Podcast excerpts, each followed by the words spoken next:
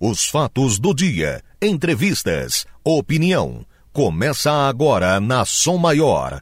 Programa Adelor Lessa. No sul do estado catarinense, 7 horas da manhã. Muito bom dia a todos. Acontece hoje, daqui a pouco, 10 horas da manhã, posse do Arleu da Silveira, na Secretaria-Geral do Governo de Criciúma. O Arleu e o Vaguinho tomam posse 10 da manhã. O Arleu na Secretaria-Geral, onde estava o Vaguinho, e o Vaguinho vai para a Secretaria da Fazenda. É o principal movimento feito até agora em Criciúma na direção da eleição de 2024. Vamos falar sobre isso daqui a pouco, ainda na política. O MDB leva duas superintendências na Secretaria de Infraestrutura e o deputado Jerry Comper vai continuar secretário. Acertaram o baralho lá. Uh, eh, MDB estava descontente, mas levou mais duas superintendências, vai nomear dois superintendentes da Secretaria de Infraestrutura e assunto resolvido. Falando em governo do Estado, Jorginho Melo pediu ao MDB um nome para o BRDE. Jorginho Melo tinha a intenção de deixar a vaga de Santa Catarina na direção do BRDE com o MDB. Pediu o nome do MDB. O MDB defendeu a manutenção de Eduardo Moreira, que é hoje o diretor do BRDE. Aí que fez Jorginho, indicou para o BRDE João Paulo Kleinubing. Não queria o Eduardo. Comissão da Casan teve reunião ontem, Comissão da Água, ontem na Câmara de Vereadores. E teve uma conquista importante, né, uma decisão importante favorável ao consumidor. Cinco dias de desconto na tarifa. Cinco dias uh, referente a fevereiro, que será desconto praticado na fatura de abril. Nós vamos falar sobre isso daqui a pouco no programa, explicar como é que vai funcionar.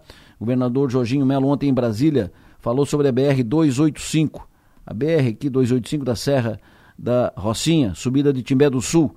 Pediu aos deputados e senadores de Santa Catarina que trabalhem junto ao governo federal para manutenção dos recursos, liberação dos recursos para garantir a manutenção da obra, a obra que pode ser concluída, pode completar em junho, julho deste ano. Copa do Brasil, Jogo hoje, jogo amanhã à tarde, em Rondônia. Nosso time já está lá em Rondônia. O time da Som Maior já está em Rondônia, time completo. Daqui a pouco vamos conversar com o pessoal que já está lá em Rondônia, saber do clima, uh, a expectativa. Enquanto isso, aqui no futebol amador, o Guilherme Gomes foi eleito ontem, foi reeleito ontem presidente da Larme. Foi reeleito por aclamação, presidente da Liga Atlética da Região Mineira. E hoje tem fato novo a anunciar aqui na Som Maior. Tem uma novidade. Fato novo. Vou anunciar em seguida. Uma voz nova. Programa novo. Em seguida.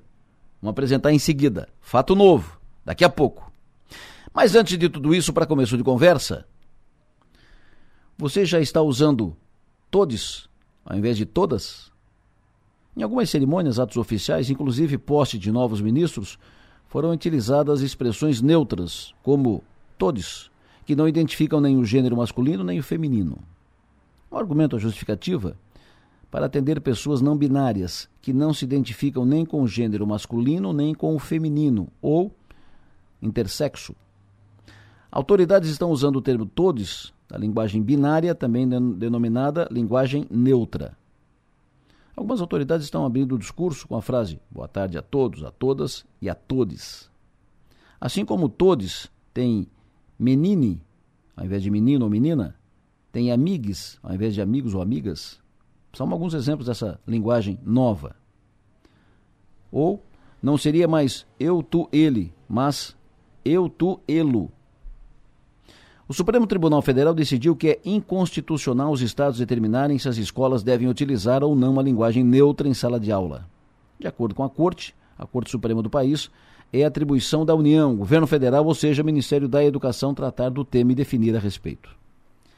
A linguagem neutra, também conhecida como linguagem não binária, evita o uso dos gêneros tradicionalmente aceitos pela sociedade, masculino e feminino, com o intuito de tornar a comunicação mais inclusiva e menos sexista.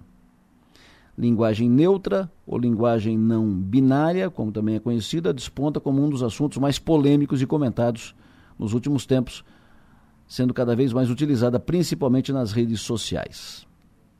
O que você pensa disso? Você que está me ouvindo agora, está se deslocando, saindo de casa para o trabalho, para a faculdade, para cá, para lá, ou está em casa ainda se preparando. Enfim, o que você pensa disso? Você está nessa mesma sintonia? Você está decidido, está disposto a mudar a sua linguagem ou forma de se comunicar? Será essa mais uma, mais uma das inovações dos novos tempos? Autoridades estão tratando disso, estão debruçadas sobre isso. O Judiciário, em todas as suas instâncias, está tratando disso. Decisões estão sendo tomadas, como citei agora, uma decisão do STF. Também o Ministério Público, o Congresso Nacional e outras instâncias de poder estão tratando disso. A adesão depende de cada um, de suas convicções, concepções e entendimento de mundo. Mas o que é fato e não resta a menor dúvida é que há uma lista enorme de pautas a discutir e que precisam ser tratadas como prioridade que mexem com o dia a dia das pessoas e a condição de vida das pessoas.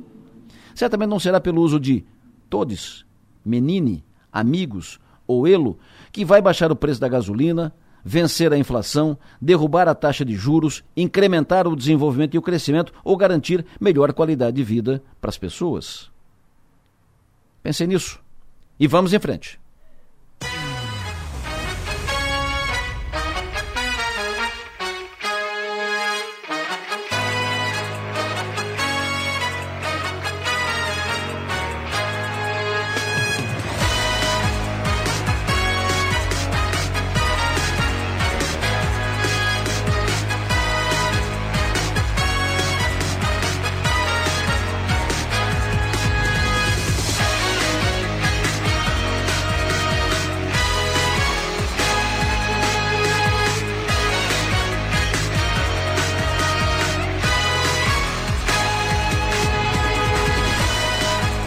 Chegamos ao dia 1 de março de 2023, hoje é quarta-feira.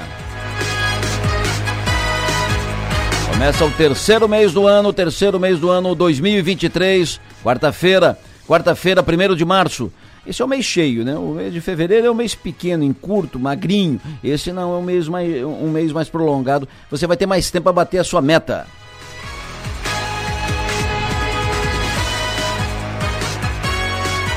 Falando em bater meta, quero cumprimentar o nosso pessoal aqui do, do comercial da Rádio São Maior, do Portal 48, o time competente, time coordenado pela Alice, pelo Johnny, é, time qualificado, dedicado. Mês curto foi, mês magrinho foi, mas o nosso time bateu a meta.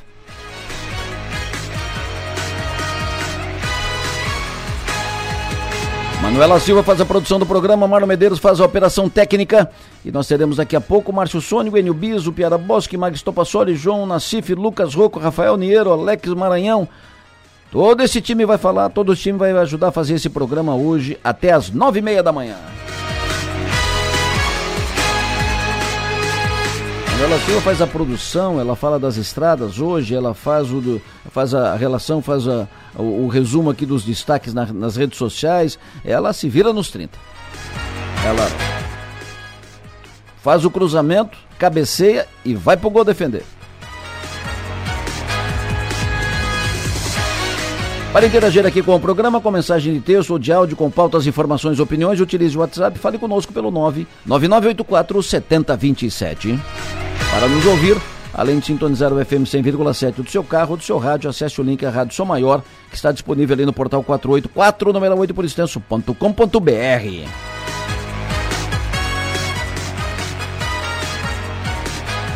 Hoje é dia 1 de março, quero cumprimentar pelo aniversário hoje a doutora médica Marta Sortica. Ela é médica do trabalho da segurança da saúde pública, já trabalhou em Criciúma, Cederópolis Treviso, atualmente trabalha em Sara, mora em Criciúma, doutora Márcia Sortica, bom dia, parabéns. Parabéns hoje também para o publicitário Sandro Milioli, filho do meu amigo irmão Chico Milioli, Francisco Milioli Neto, já falecido, grande profissional, um dos melhores que conheci na minha vida. E o Sandro, profissional competente, publicitário, meu aniversário hoje, parabéns. Parabéns também para o meu amigo Sérgio Cabeça, Antônio Sérgio Fernandes, cabeça de aniversário hoje, um entendido das leis do futebol, um dedicado ao esporte, um grande cidadão, muito sério, trabalhador. Parabéns, cabeça. Quero cumprimentar hoje também pelo aniversário Aurélio Fernandes, cumprimentar hoje pelo aniversário Alexandre da Soler, Silvano Guglielmi, Lair da Autoé, cumprimento hoje pelo aniversário Eric Vieira, Heraldo Crispim, Carlos Celal, a todos os aniversariantes de hoje, parabéns, sejam felizes.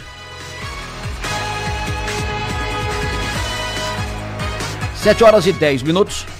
Som Maior Comunicação. A gente vibra com você. O Enio está em Rondônia. Ariquemes é longe. Daqui a pouco ele vai falar aqui conosco sobre o Criciúma, está acompanhando o Tigre, o Criciúma está lá junto com o Rafael Niero, com o Alex Maranhão. Então, hoje quem faz o relato, faz o balanço das estradas, situações das estradas, trânsito é Manuela Silva. Bom dia. Bom dia, Delor. Bom dia aos ouvintes da Rádio Som Maior. Em Criciúma segue a alteração de trânsito na rua Mário de Andrade, no encontro com a rua Augusto dos Anjos, aqui no bairro Pio Correia. Segundo a Diretoria de Trânsito e Transportes, os desvios podem ser feitos pelas ruas Antônio De Luca, Avenida Humberto de Campos e pela Rua Léo Lombardi, aquela que passa ao lado do SESC ali apenas como referência. Na BR-101 Sul, a gente reforça que a CCR Via Costeira, empresa que administra esse trecho, está com um cronograma de obras em andamento. Isso pode fazer com que o trânsito fique mais lento em alguns pontos da rodovia federal.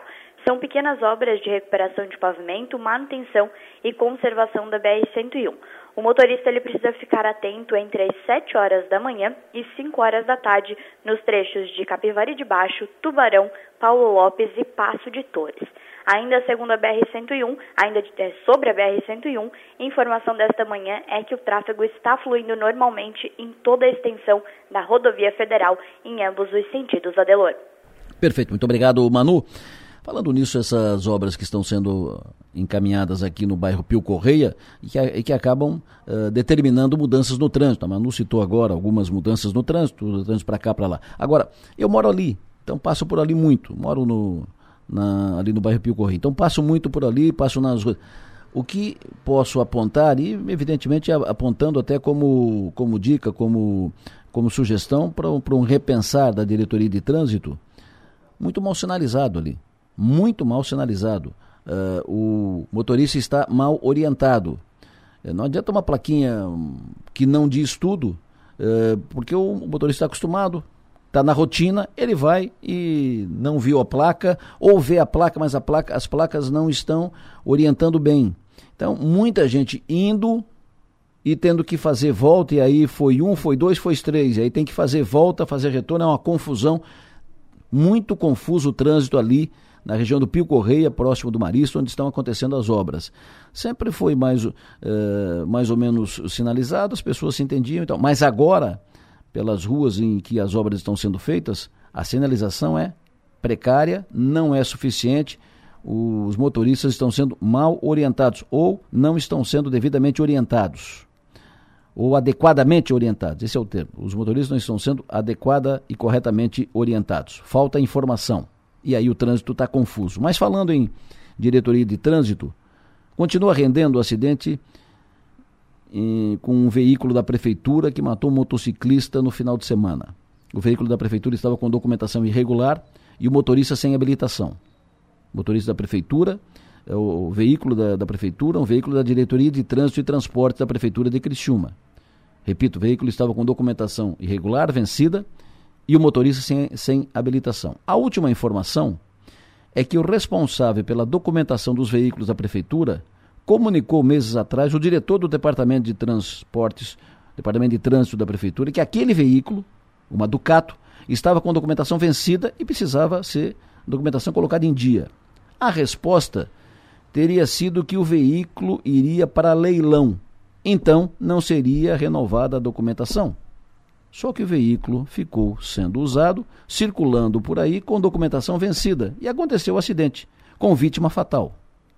O diretor de trânsito e transporte da Prefeitura de Criciúma tem sido procurado para se manifestar a respeito, falar a respeito, eh, dizer o que vai ser feito, explicar, falar, mas não fala, não quer falar a respeito e continua não falando.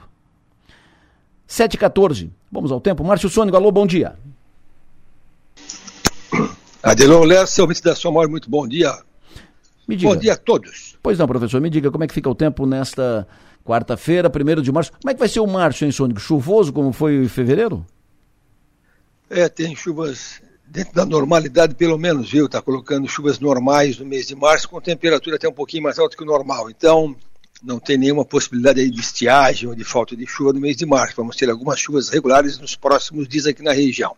Então, nós começamos o dia, Delor, com temperatura agradável para a época do ano. Temperatura agora pela região, 19, 20, 21 graus. Então, Criciúma, por exemplo, estação da Unesc ali, Pagre, marcando 19,3, Uruçanga 19,2, 19, 18,9 Nova Veneza. Então começa com temperatura 18, 19, 20, 21 graus, até parece que um 23 em Laguna, ali próximo da praia. E lá em cima na serra, menor temperatura marcando 11 graus em Bom Jardim. Quanto à precipitação, quanto à chuva, alguma coisinha agora acontecendo lá no litoral norte, região de Itajaí, região também de Joinville, pouquinha coisa, mas está acontecendo. Aqui para nós, previsão de tempo, está colocando bom tempo para esta, para esta quarta-feira. O que nós podemos ter aqui na região é uma chuvinha mais ali meio da tarde, começo de noite. Ontem à tarde, por exemplo, nós tivemos chuva entre Criciúma e Costão da Serra, ali entre Meleiro e Lauro Miller, esse Costão de Serra, onde choveu à tarde. Ela não chegou a acontecer em Criciúma, apenas alguns pinguinhos, então hoje a condição é muito parecida bom tempo pela manhã, depois das três da tarde, algum risco de chuva fraca pela região.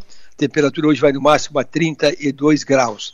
Amanhã, quinta-feira, com tempo bom também. Temperatura vai ter os seus 33, amanhã esquenta um pouquinho mais. Sexta-feira, com tempo bom também. Temperatura vai ter os 34. E para o final de semana, tem um, tem, a, tem aniversário do nosso amigo Eduardo Polenta Rosso, está preocupado com a chuva.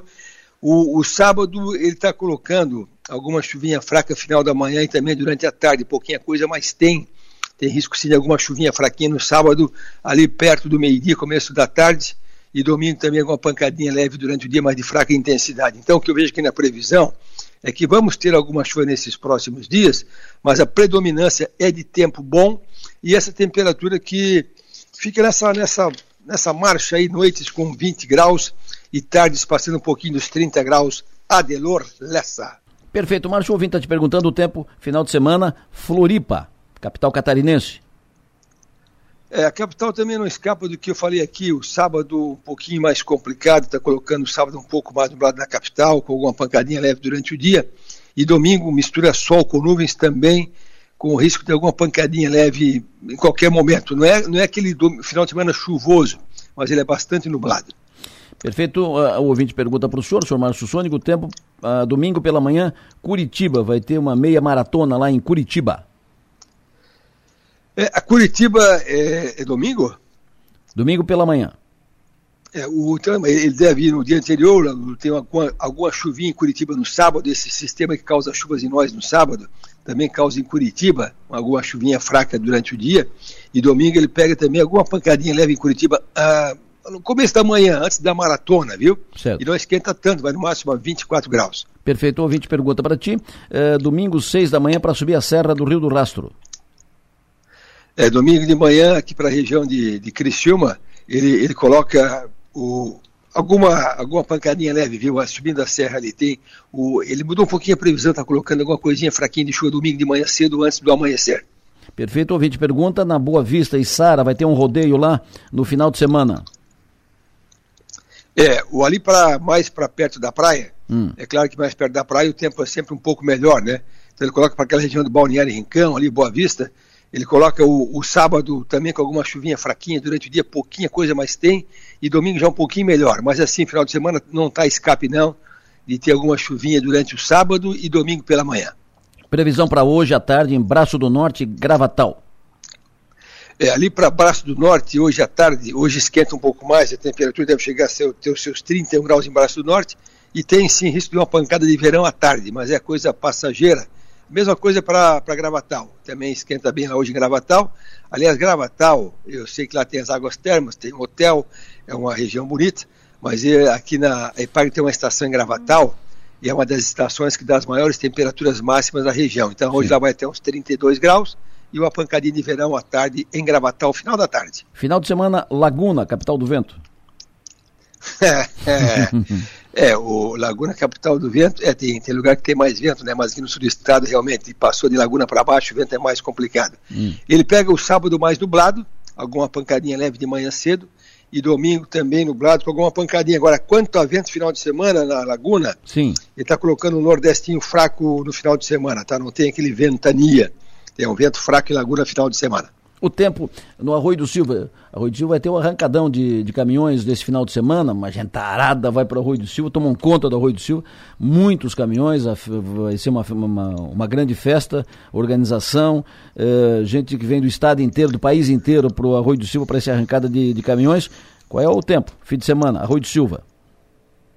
É, o, o sábado ele coloca o tempo bastante nublado no Arroio de Silva, uma temperatura que, que não sobe tanto, vai até uns 28 graus, uma temperatura agradável, né? Sim. E, mas tem sim risco de uma chuvinha fraquinha sábado, é, ali perto do meio-dia, e domingo okay. também, mas é, é, são pancadas de pouca intensidade, não vai atrapalhar muita coisa. Quanto ao mar, vai estar calmo, não vai atrapalhar a pista de, de rolagem do caminhão, não vai, mar, não vai ter mar subindo ali na, nas dunas, ali próximo ainda da, da, do calçadão. Então, o Arroio do Silva ele tem o tempo nublado no final de semana, tem um, um chuvisqueiro muito fraco sábado, próximo ao meio-dia. Perfeito. Previsão do tempo para Cocal do Sul, domingo, meio-dia. É, Cocal do Sul, o Cocal do Sul tem um, o tempo domingo, meio-dia com bom tempo. Tem uma, um risco de uma chuvinha fraca em Cocal do Sul domingo, antes do meio-dia, tá? Mas o meio-dia especificamente está colocando o tempo razoavelmente bom. Márcio Sônico, muito obrigado. Sucesso e energia, bom trabalho, até mais tarde. Agora tem que ver se tu, tu vai me chamar de Márcio ou de Marcier. Hã? Complicado, né? Se ali pegar, né? Tá bom, meu. Que chamar, pode chamar de Marcier. É. Não sabe se eu sou homem ou mulher, rapaz. E o tempo? E aí eu não, vou, não, não, não podemos falar de previsão do tempo, é previsão do tempo. Tempo, é. Meu Deus do céu, que confusão. Então, Tadelor, bom dia para ti. Abraço. Abraço. Previsão do tempo. Oferecimento. Instituto Imas. IH Serve. Romance que não acaba na venda. Moradores do bairro São Simão, Criciúma, continuam reclamando o cheiro de esgoto, cheiro forte de esgoto. Uh, eles suspeitam daqui, dali, que vem daqui, esgoto que vai para o rio. E aí vai para o rio, fica o cheiro. Além do cheiro, outros problemas que são decorrentes de esgoto no rio. Uh, já pediram apoio da vigilância sanitária, da diretoria de meio ambiente, mas continua o problema de mau cheiro. Recebi hoje aqui uh, imagens e filmagens e tal. várias teses estão sendo são trabalhadas pelos moradores ali da região do São Simão. Mas na dúvida, como não tem uma confirmação que é daqui ou dali, é importante que seja checado o assunto, que seja feita uma checagem, que seja feita uma vistoria, uma investigação para corrigir, evidentemente. Mega Sena paga hoje 9 milhões de reais. Hoje quarta-feira, hoje tem, hoje é quarta. Normalmente Mega Sena é terça e quinta, mas hoje é quarta, tem Mega Sena. Apostas podem ser feitas até 19 horas 9 milhões paga hoje a Mega Sena. Coopera fala. Momento Coopera. Já pensou em pagar a menor tarifa do Brasil para receber energia em casa ou na empresa? O cooperado da Coopera vive essa realidade. A empresária Laís Ronque conta quais benefícios isso representa para o negócio dela. Isso faz com que a gente possa ter um custo mais baixo e também ter um preço mais competitivo no mercado. Então, isso faz uma total diferença porque a gente consegue, além de atender os nossos clientes com produtos de qualidade, também com um preço acessível para todo mundo. Na hora de atrair novos investimentos para a cidade, contar com a menor tarifa da Coopera também é um ótimo argumento, como reforça o prefeito de Nova Veneza, Rogério Frigo. Nós temos aqui muitas empresas né, no município e isso é, tem colaborado que as empresas façam mais investimentos e também atrai a vinda de novas empresas para o município. A qualquer momento eu volto, porque a sua Coopera está sempre em evolução. Muito obrigado, Giovana. Uh, ouvinte falando aqui conosco no programa.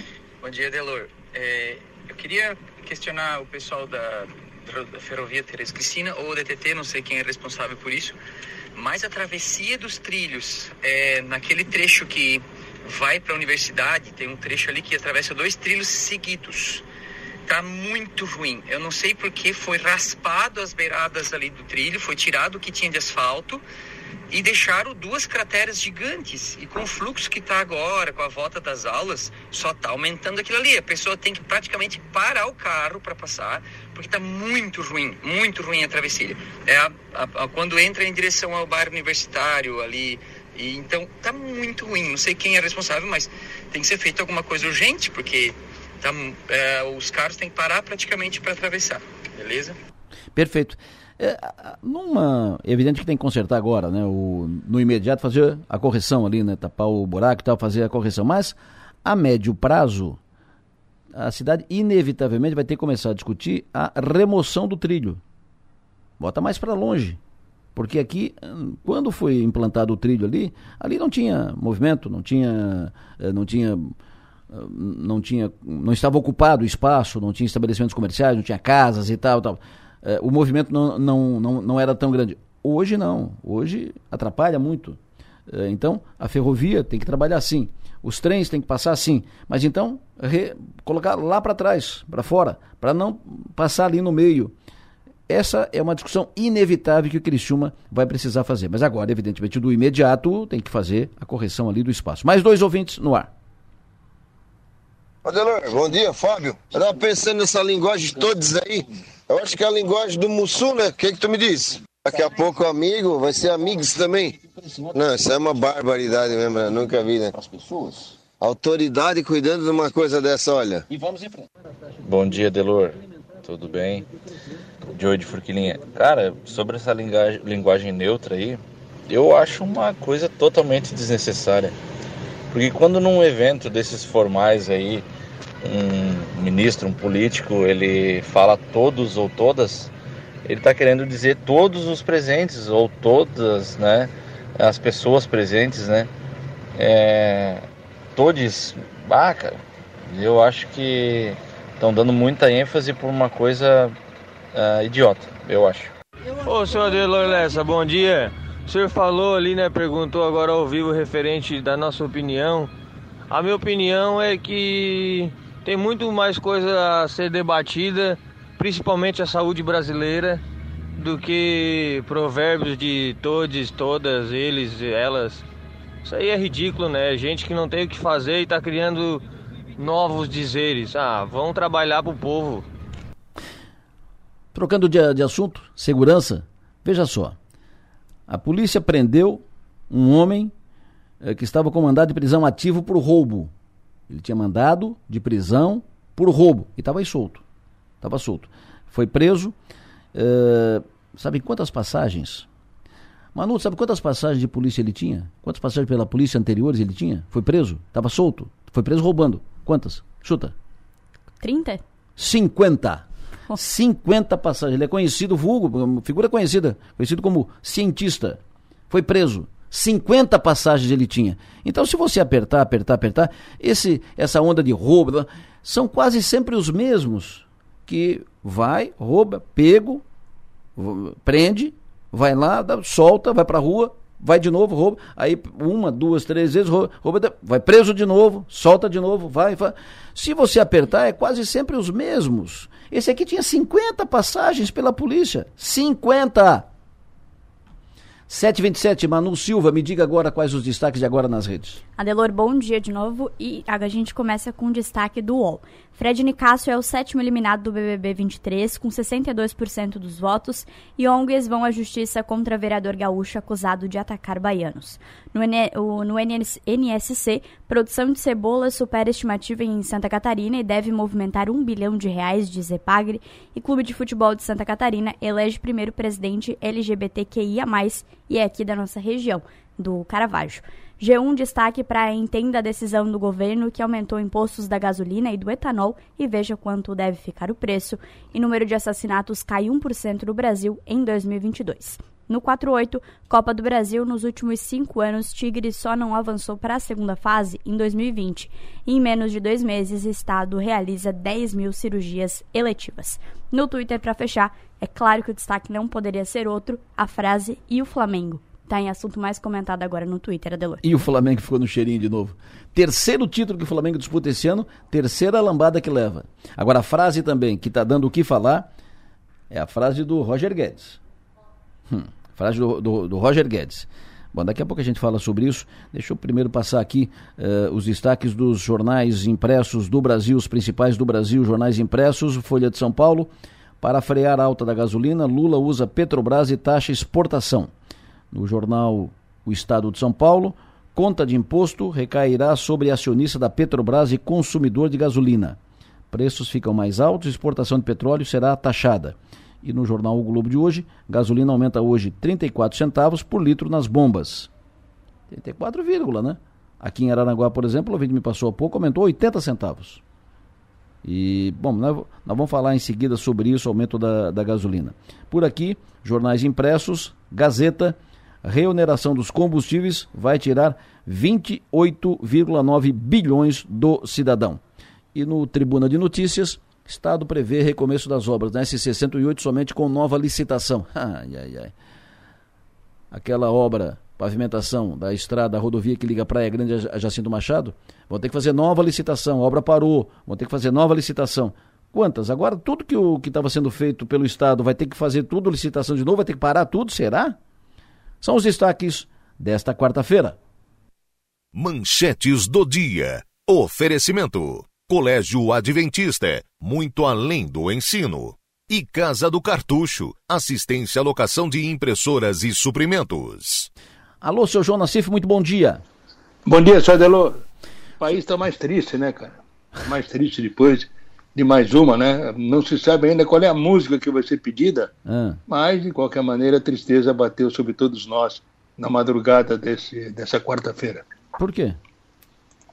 Ah, porque perdemos, né? O Brasil, o Flamengo era o Brasil na Recopa, né, bicho? Nós temos que respeitar isso aí, né? Então nós temos que torcer aí para sempre para time brasileiro, né, cara? Tá essa, é a, essa é a norma, essa é, essa é a regra, né? Que bárbaro. Infelizmente, terceira, não deu, né? Terceira taça que o Flamengo disputa e, vai, e, e leva chinelo. Terceira taça, é, fica mas, só no cheirinho. Mas, mas é assim, Adelor, eu acho que a soberba realmente é muito grande, né? Soberba não dos jogadores, que afinal de contas são profissionais. Alguns até extrapolam muitas vezes, como o Gabigol, por exemplo, né?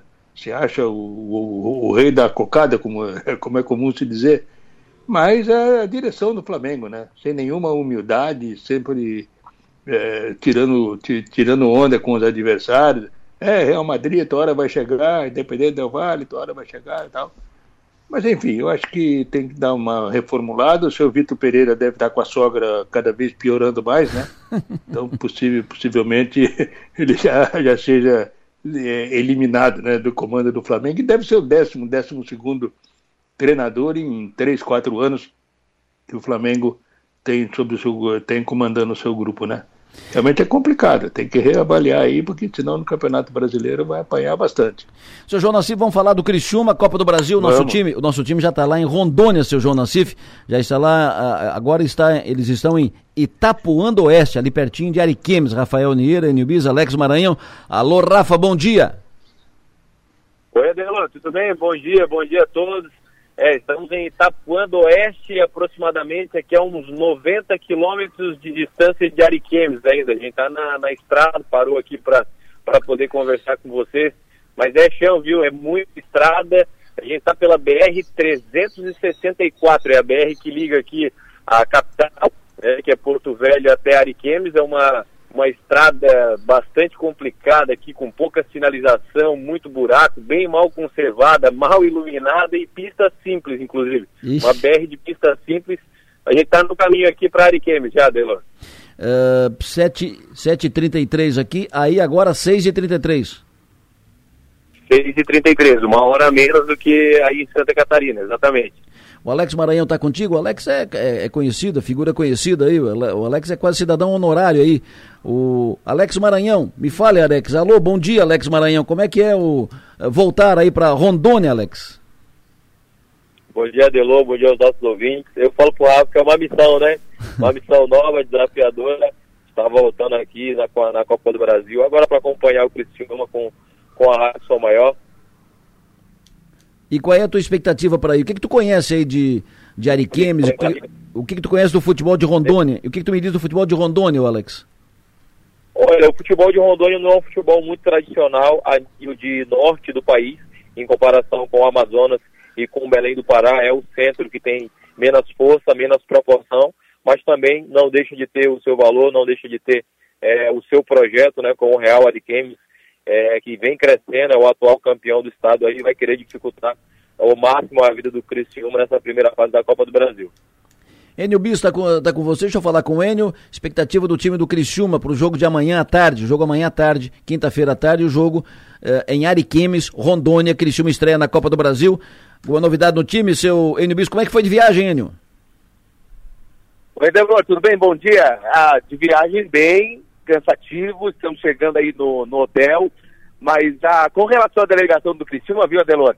Oh, lembrando que o jogo amanhã é quatro e meia da tarde, horário de Brasília, três e meia da tarde, horário local aqui de Rondônia, e a delegação do Criciúma ainda está em Porto Velho. Inclusive, eles chegaram por volta de 11 horas da noite no aeroporto, vão treinar agora pela manhã e no início da tarde, de Adelor, delegação vem para Ariquemes. Deve chegar no fim da tarde é, na cidade, deve chegar é, no hotel e aí se preparando com relação ao time. Fica aquela expectativa, né?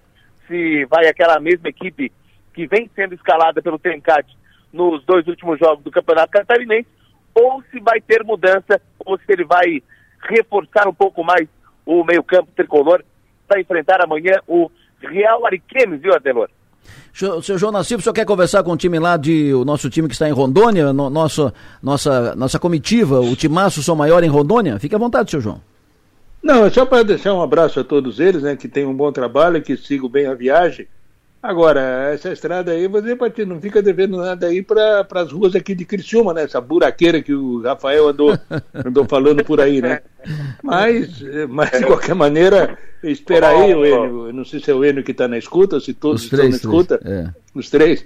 Jonas Espera aí, Pipe, ele tá no paraíso, Enio, o Maranhão, Alex, que, que aliás, o Rafael, que realmente mantém o time, né? Ontem nós tivemos aí um jogo que até acompanhei aí até quase a madrugada, até começar o jogo do Flamengo, do, lá em Tocantins, né? Que também tem um futebol, em princípio, primitivo, mas que deu um calor aí no América Mineiro, empatou em um a um e por pouco não, não elimina o time da série, da série A. Mas o Real Ariquemes esperar aí que não tenha essa força do Tocantinópolis e o Cristina possa buscar esse resultado. Maranhão, tu, tu gostaria e tu, tu no, no, pro, pro teu gosto, o Tencate manteria o time que vem jogando e que vem apresentando uma evolução no aspecto coletivo, né? Mas faltando a finalização, quem sabe amanhã pode acontecer? Eu acredito muito na sequência, Nassif. Eu acredito que quanto mais esse time joga junto, quanto mais essa rapaziada é, se entrosar, quanto mais ele repetir, mais perto do êxito, né, mais perto da excelência, eles, eles vão estar. Claro, se tratando de mata-mata de Copa do Brasil, você também tem que ter os devidos cuidados, porque nós sabemos que em jogo tem aí mais de um milhão de reais. E o Tencate não é bobo, é sabedor também. Mas eu acredito que ele deva repetir a mesma equipe. Perfeito. O, Enio, essa, essa repetição da equipe em cima do. Faz muito calor por aí. Isso poderia, de certa forma, estar no radar do Criciúma aí um certo prejuízo com relação a isso? É, aliás, o Criciúma trabalha exatamente com relação a isso, principalmente porque o jogo era à noite, né, Nassif? O jogo era 8 horas da noite, passou para 3 e meia da tarde. Eu não sei qual é a previsão de temperatura para a hora do jogo, mas imagina, 3 e meia da tarde, Rondônia, mais de 30 graus. Então, assim, vai ser uma mais um, um, um adversário para o Criciúma nesse jogo da Copa do Brasil, Nassif. Pois é, eu estava pensando aqui no seguinte, né? Nós vivemos aqui em Criciúma, aqui no sul, temperatura daí de até 38 graus aí nos últimos dias, né? Não deve ser muito diferente daí. Talvez a diferença seja na umidade, né? Muito mais úmido por aí, porque chove, tô, é, tem o horário da chuva no final da tarde. E o Rafael, quero saber do Rafael, se a garganta fica prejudicada ou não com o calor e com essa umidade que tem por aí, Rafael. Ô, Nassif, a gente passou, foi frio dentro do avião, viu? Chegar aqui tava frio demais. Mas agora que o clima, é, quando a gente chegou em Porto Velho, está um clima muito bem, muito parecido aí com Santa Catarina, como estava aí nos últimos dias em Santa Catarina. É, tá um clima bem agradável agora, mais fresquinho pela manhã, tava aí 20, 22 graus aqui de temperatura no momento. Mas a tendência é que passe dos 30 aqui durante a tarde. Vamos, vamos aguardar agora para ver como é que vai ficar o, o clima aqui na, na região. Mas estão preparados, está todo mundo bem hidratado e com a garganta preparada para o jogo, Nancy. Beleza, em que cidade vocês estão, Rafael? Ipuã do Oeste, a 90 quilômetros do, de Ariquemes. Pois é, é primeiro mundo aí? Tu, vocês percebem que é uma cidade do primeiro mundo? Como é que funciona aí? Olha, a gente chegou à noite aqui na, na em Porto Velho, não deu para ver muita coisa da cidade, porque a gente só já logo saiu do, do aeroporto, pegou a estrada BR-364, como eu falei agora há pouco, e tem muita fazenda aqui, pouca casa, muita fazenda, muita fazenda nas margens aqui da, da rodovia, e só caminhão também, bitrem, muito caminhão aqui na, na rodovia, é o que a gente acompanhou de momento que nessas primeiras horas da manhã em Rondônia. Então que deu para ver por enquanto até aqui, Nassif. Muito bem, que ficou... sigam aí uma boa viagem, um bom trabalho para vocês amanhã, galera. O Rafael, tu ficou descrevendo aí a rodovia, buraqueira, e buraco, buraco daqui, buraco esperando no, no acostamento para entrar e tal, e o Nassif aqui com uma inveja danada, na próxima eu vou, na próxima eu vou. Olha, não, não vou reclamar mais de Santa Catarina, tá? Aí tá no paraíso aí. tá bom. Pois é, mas o Odelo, presta atenção, né, meu? Ô, Rafa, Alex, Enio Bis, uma boa viagem para vocês, que a viagem continue sendo boa a viagem, cheguem bem a Ariquemes, uh, descansem, uh, vocês farão daí o Sou Maior Esportes de hoje, depois nós teremos uh, outras participações do ponto final, amanhã tem jogo, amanhã fala aqui, amanhã tem jogo, Sou Maior, Timaço Sou Maior presente em Rondônia. Um abraço, Alex, Rafa e Enio. Um abraço, Até daqui a pouco, 11 horas, aí no horário de Brasília, e 10 da manhã aqui no, em Rondônia, o Som Maior. Um abraço, até daqui a pouco. Abraço. O Joseni dizendo conosco aqui, o, o Nassif, estive em Ariquemes no final de janeiro, visitando familiares, essa rodovia é desespero, acesso da BR-101 via, via Verdinho antes da reforma era melhor. Segundo familiares do time real, Ariquemes é muito fraco, colocam o Criciúma como favorito. Passou mensagem, foi o, o Josenir. Eu quero te ouvir, Nassif. Pois é, Delor, ah. É, eu, eu, acho que, que, que, além dessa questão da qualidade né, técnica, investimento, é, poderio, história não, o Criciúma tem uma outra situação que pode favorecer ao Tencate colocar o time principal, o time titular para jogar, para tentar não correr maiores riscos, né? Porque o próximo jogo do Criciúma na, no Campeonato Catarinense ele foi transferido para terça-feira da semana que vem, hum. até em função do desgaste dessa viagem. Né? Então, o Criciúma vai ter aí o jogo amanhã, quinta-feira, e depois somente na terça-feira contra o Atlético Catarinense jogando aqui em casa. Certo. Então acho que o Tencate poderá tranquilamente colocar o time principal e o titular, esse time que vem jogando.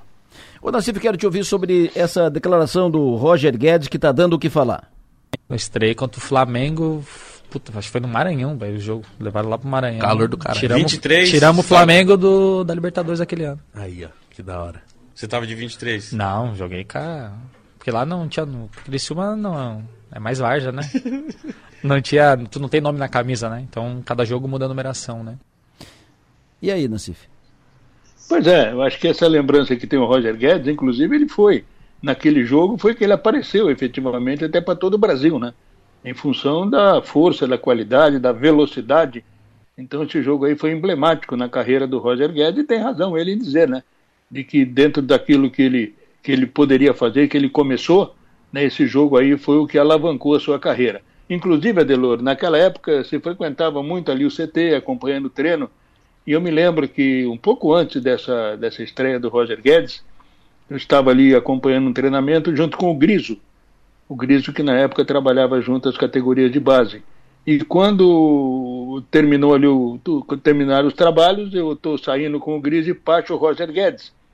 Aí o Griso falou, tá aí, ó, tá aí um talento aí que vai dar muito o que falar no futebol brasileiro. Estão mostrando que o Griso realmente tinha um faro né, para um jogador de qualidade e esse aspecto aí marcou até quando se fala em Roger Guedes, eu me lembro muito dessa conversa com o Griso, mas ele é reconhecido a isso, é importante, né? Ah, tirou o Flamengo, azar do Flamengo, né? Que tá, tá, tá saindo fora aí de, de tudo que é, de, que é decisão, então ele aproveitou para dar também uma cutucada no Flamengo. Mas Várzea não, né? é, mas é aquela história, o Roger Guedes, né, meu? O que, que tu pode esperar muito dele falando, né? Várzea de não, repente, né? De repente, alguma pérola que ele pode largar aí, mas outra pérola aí como essa, né? Ô, Roger Guedes, como diz meu amigo João Nassif, presta atenção. Várzea não, né, meu? Seu João Nassif, muito obrigado, sucesso e energia, bom trabalho, até mais tarde. Valeu, um abraço, até mais, bom trabalho também. No Fio do Bigode, oferecimento, Raibel e Clínica Odontológica Doutor André Lima. Vou para o intervalo. Depois do intervalo, o fato novo, a novidade, a voz nova na Som Maior. Vou apresentar em seguida, logo depois do intervalo. Sobre aquele, aquele homem que foi preso, 50 passagens pela polícia e foi preso, preso por roubo. Ele tinha inclusive eh, mandado de prisão ativo por roubo e estava aí, solto. E foi preso de novo. 50 passagens ele tem sete, sete furtos, maioria de veículos, porte ilegal de arma, crime de trânsito, crime contra a honra, violência doméstica, ameaça e mais isso. 50 passagens, 50 BOs, 50 passagens pela polícia. E estava aí, solto. Enquanto não, não, re, não for revisada a prática, mudar a lei é mais difícil, demora mais, porque lá, Congresso, aprova a lei, nova lei e tal, Congresso, Conselho Nacional de Justiça e tal, Supremo, Tribunais Superiores. Mudar a lei demora mais. Não dá para esperar isso. Talvez mudança de prática aqui, dos operadores e tal. Mas enquanto não mudar um pouco essa regra, eh, acaba prevalecendo, fortalecendo esse sentimento de impunidade. E aí eles vão continuar. Prende, solta, solta, prende, prende, solta, solta, prende, vão continuar roubando, que se prender, vão vai solto e tal. É, isso, isso é grave. Isso tem que. Estou recebendo aqui mensagem de ouvinte, que é professora, gostaria de relatar o que está acontecendo nas escolas municipais de Criciúma. Falta de professores e auxiliares, principalmente no CI Friedberg. A direção e professores estão fazendo o possível e o impossível para atender todas as crianças, inclusive as crianças com deficiência. Em nome dos pais, bom, ela não é professora, é, é mãe. Em nome dos pais, pedimos uma providência urgente com órgãos públicos, com prefeitos, com o secretário de Educação do município. Falta de professores e auxiliares, especialmente na, no CI Friedberg, Está faltando professor e auxiliar e os pais estão pedindo providências da Prefeitura, da Secretaria Municipal de Educação sobre isso. Feito o registro, atendendo os nossos ouvintes, o fato novo. o fato novo. É, o nosso, a nossa atividade aqui é muito dinâmica, gira muito, gira muito, né? É, nós é, estamos sempre em busca de é, mudanças para manter a sintonia com a voz azuis, porque o mundo é dinâmico, as coisas mudam, as pessoas vão, vão, se, vão se atualizando e a gente precisa estar sempre nessa mesma direção. E, mais ou menos por isso, estamos, tra estamos trazendo para Som Maior uma mulher profissional, jornalista, competente, que se consolidou no mercado, uh, tem muito trânsito, boa de relações, e tem um trabalho, um jeito, um estilo de trabalhar muito interessante. Leve, agradável e bom de acompanhar. Eu tenho prazer de anunciar e efetivamente faço o anúncio com prazer, com satisfação, porque conheço essa profissional desde o seu início e acompanho desde o seu início, desde o início da, da caminhada. Uh, tenho prazer de, de acompanhar e de agora tenho o prazer de anunciar aqui que passa a integrar o time Som Maior, Som Maior e 48, terá sua coluna, o seu blog no 48, no portal 48 e estará com um programa diário aqui na, na Som Maior a partir de segunda-feira, a jornalista Daniela Colodel Niero ou Dani Niero. A quem cumprimento está aqui comigo no, no estúdio. Bom dia, Dani. Bom dia, Delor. Prazer recebê-la aqui no estúdio Sou Maior, agora como nova integrante do time, nova integrante da, da equipe. Prazer tê-la conosco. Seja muito bem-vinda. Muitíssimo obrigada, Delor. É um enorme desafio. Quem me conhece sabe disso. Coração a mil e pronta para abraçar aí esta este novo desafio me fale que tu um pouco... me deste. me fale da tua caminhada, Dani. Como é que tu, como é que tu começou? Como é que iniciou? Uh, como é que tu definiu o teu, teu estilo, esse teu segmento, esse teu nicho de, de atuação? Me fala sobre isso. Então, na realidade, eu comecei no jornalismo em 2000. Já faz, assim, um bom tempo. Eu comecei, acho que tu lembra, né? Lembro muito bem. É, eu trabalhava como secretária, fazia jornalismo ao mesmo tempo. E era numa época que a gente não tinha oportunidade de entrar num veículo porque não tinha estágio. Então, um dia, né, encontrei o Adelor uhum. é, num destes acasos da vida e comentei sobre o fato de que eu estava fazendo jornalismo, isso há 20 anos. Um dia eu fui fazer, eu tirar um lobinho Sebastião que eu tinha na testa aqui e eh, ela é a secretária da, da médica, a doutora? Ingrid Steiner Campos. Isso, a doutora Ingrid. E aí ali na recepção, enquanto espera a médica, ah, tudo bem, Paraná, o que que tu faz? Ah, eu sou estudante de jornalismo. Ah, é? é. Que fase tu tá? Eu estava na quarta, quinta, sexta fase, mais ou menos isso, por aí. Ou seja, do meio para o fim do curso já, eu disse, o que que tu está fazendo aí? Então, tem que ir pra então, Lida. Ué, mas não era uma época que podia estágio, né, em jornalismo. Então eu tive que esperar bastante até a, a colação de grau em 2000 para poder entrar no mercado de trabalho. E foi em 2000 que surgiu uma oportunidade na época no Jornal da Manhã. E eu fui lá, sentei com o editor-chefe, que na época era o Giancarlo Baraúna. Isso. E ele pra mim, tá, menina, mas você tem experiência com o quê? E eu, não tenho experiência. Sabe ah, trabalhar no PageMaker? Não. Sabe não sei o quê? Não. Sabe não sei o quê? Sabe não sei o quê? Não, não sei. Tá, mas eu não sei nada, eu ainda não tive uma oportunidade. Mas a hora que eu tiver... E ele pra mim, não, mas a editoria de polícia é uma das mais cobradas, porque é uma das que mais rende manchete. É a manchete. É quem mancheteia normalmente o jornal. Daí eu assim, ah, então tá, né? Assim, ele assim, ah, eu te ligo, né? Se der qualquer coisa eu te ligo. Eu assim, ah, ele não vai ligar, não, não tem experiência alguma. Que nada, na semana seguinte ele estava me chamando, abracei a oportunidade.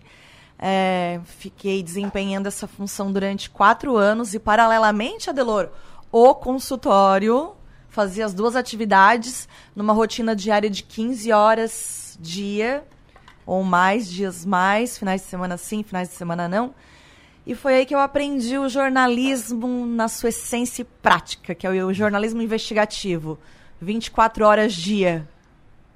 E depois tu migrou para esse, para digamos, editoria de variedades. Não. Não? Depois disso, em 2005, depois de cobrir furacão Catarina, assalto do Unibanco, bom, todo dia quem trabalha na editoria de polícia sabe, é...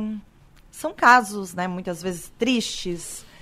E daí eu fiquei grávida da Maria Luísa, eu trabalhava em dois locais e chegou a hora de dizer: não, eu preciso aquietar e acalmar o meu coração. Uhum. Agora eu vou para, para novos ciclos. E surgiu uma, um convite é, para ir para a assessoria de imprensa da prefeitura. Uhum. Em 2000 final de 2005, 2006, depois que eu ganhei a Malu, eu fui pra, para a assessoria de imprensa da prefeitura de Criciúma, onde logo em seguida passei a coordenar. E lá era governo Antonelli, né? Governo Antonelli. Perfeito. E de lá tu foi para onde? De lá fiquei durante toda a gestão do Antonelli, o início da gestão do Clésio, mas o meu coração sentia falta de novamente pulsar com intensidade.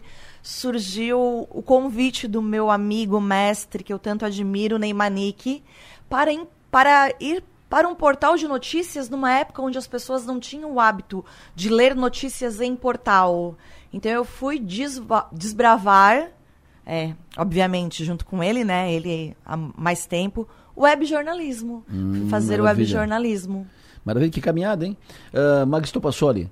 Bom dia, Maga. Bom dia, Delor. Bom dia, Dani. Bom dia a todo mundo que nos acompanha. Uh, faça a sua saudação à tua companheira agora eu tava de, aqui, de é, microfone. Eu estava aqui só ouvindo a conversa. Dani, bem-vinda. Obrigada, Maga. e só sucesso. tu sabe, né, o que é a Mariana sentada nesta cadeira.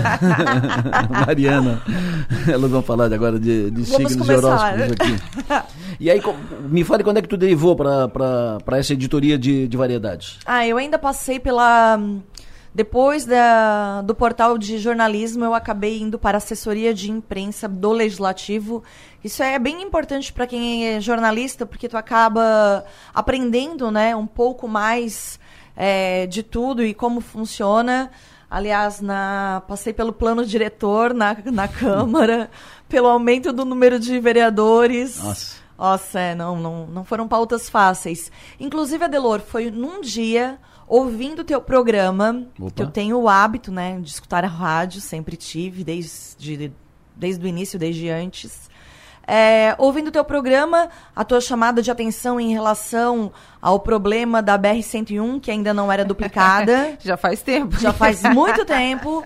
Ouvindo o Adelor, às vésperas de um carnaval, chamei a direção da Câmara, o presidente na época, e, e disse: precisamos fazer alguma coisa para mostrar a situação da nossa BR-101. E foi onde, com a diretora na época e com a concordância do presidente à época, que nós tivemos a ideia de levar os profissionais da imprensa para sobrevoar Isso. a BR-101 é, no carnaval.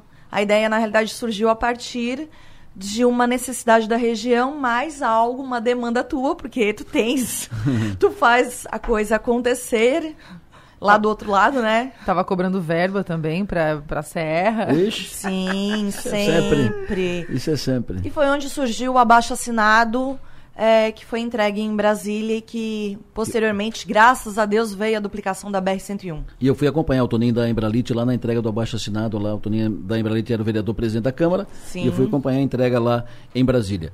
É, quanto tempo de jornalismo, Dani?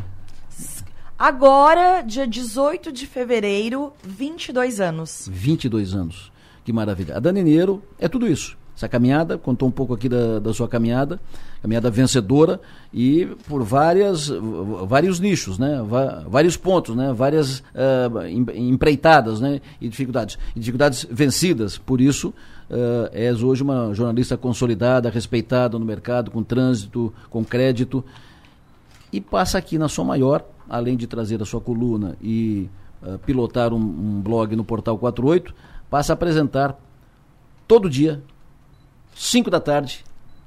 Ela vai compartilhar com todos um programa todos os dias, 5 da tarde, 17 horas, final da tarde, um programa novo aqui na Som Maior, a partir de segunda-feira, estreia. Qual é o nome do programa, Dani? Estaremos compartilhando, compartilhando Ué, a com? Dani Niero. É hoje A segunda? partir de Segunda. segunda-feira, estarei compartilhando histórias, ouvindo muito, trazendo os assuntos aí do dia a dia. Porque em meio a tudo isso, né, Delor? Em meio à minha carreira, eu nunca deixei, eu me tornei colunista. Então, isso adentrou a minha vida. Eu sempre gostei de conversar, como vocês bem podem ouvir, estar com as pessoas. Portanto, a partir de segunda-feira, Dani Niero aqui na, na Som Maior, com o programa Compartilhando. Compartilhando com Dani Niero. Segunda-feira, 5 da tarde, estreia Dani Niero aqui na Som Maior, compartilhando. Eh, o Gentil Francisco, lembra, o Dani? Claro, Gentil- com certeza. Dani é, é muito competente, quem ganha não é só o rádio, mas todos os ouvintes. Grande abraço, parabéns pela contratação, Dani Niero conosco, entre outras mensagens que estamos recebendo aqui.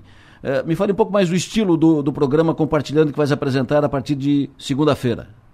Então, Adelor, é, quero ouvir muitas histórias por aqui. Eu amo pessoas, eu amo ouvir as pessoas. Eu acho que cada um, se nós pegarmos agora aqui quem está descendo embaixo do Media Center, nós teremos boas histórias. É, ouvir sobre pautas em geral, é, show, entretenimento, saúde, comportamento, bem-estar. É infinito. Eu sempre fui uma pessoa que gostei de falar sobre tudo. Eu, eu sempre. Eu. A assessora, jornalista de impresso, é, coluna digital, inovando. Eu sou apaixonada por jornalismo, por comunicar e eu quero estar compartilhando informações, compartilhando novidades, compartilhando histórias. Segunda-feira, 5 da tarde, uh, Maga Estopassoli, Magali. Eu achei que a estreia seria hoje. Não. Mas então tá, vou me ajustar. Fato novo, o fato, o fato novo, novo é fato novo hoje. Fato novo Fato hoje, mas entra em campo na segunda-feira às 5 da tarde, 17 horas. Porque se ela estreasse hoje, amanhã já não teria programa, porque tem um jogo amanhã. Entendeu? Amanhã tem Verdade. jogo do, do Criciúma à tarde. Então estreia hoje, aí amanhã não tem, Aí depois quebra, na não, sexta tá quebra. certo. Então, É. faz, prepara. Segunda-feira entra em campo, semana completa. eh, os convidados da, da Dani, segunda-feira, 5 da tarde. Arrasou. Coração a mil. Eu imagino, Pulsando Dani. fortíssimo. Então, assim, eu não sabia se eu desmaiava hoje aqui ao lado do Adelor. ou se eu deixava pra desmaiar Não era segunda. Acho que vai ser segunda. que nada, até segunda-feira já quebrou o gelo. Seja muito bem-vinda, é um prazer tê-la conosco aqui. Eh, faça um grande trabalho, ou seja, faça mais um grande trabalho onde tu já fez e por, por onde sempre tu, tu passou. Então, a partir de segunda-feira, Dani Neiro conosco. Cinco da tarde estreia aqui, compartilhando aqui na, na Som Maior, programa novo da Som Maior, fato novo na, na Fato Som Maior, eh, jornalista nova na, na Som Maior, uma jornalista conceituada, eh, competente, com crédito na cidade, com, consolidada, que passa a integrar a equipe, compartilhando segunda-feira, 5 da tarde. E também, a partir de então, o blog da Dani Niero com sua coluna no Portal 48. Seja muito bem-vinda. Muitíssimo obrigada. É uma honra Sinta-se estar abraçada. aqui. Sinta-se abraçada. Obrigada, Adelor. Sucesso e energia. Intervalo, eu volto já para conversar com a Magali com o Piara, eh, política. Nós vamos falar sobre o aumento da gasolina. Aumentando a gasolina. Aumentou 30 centavos, aumentou 40, aumentou até 80 centavos a gasolina. Como pode?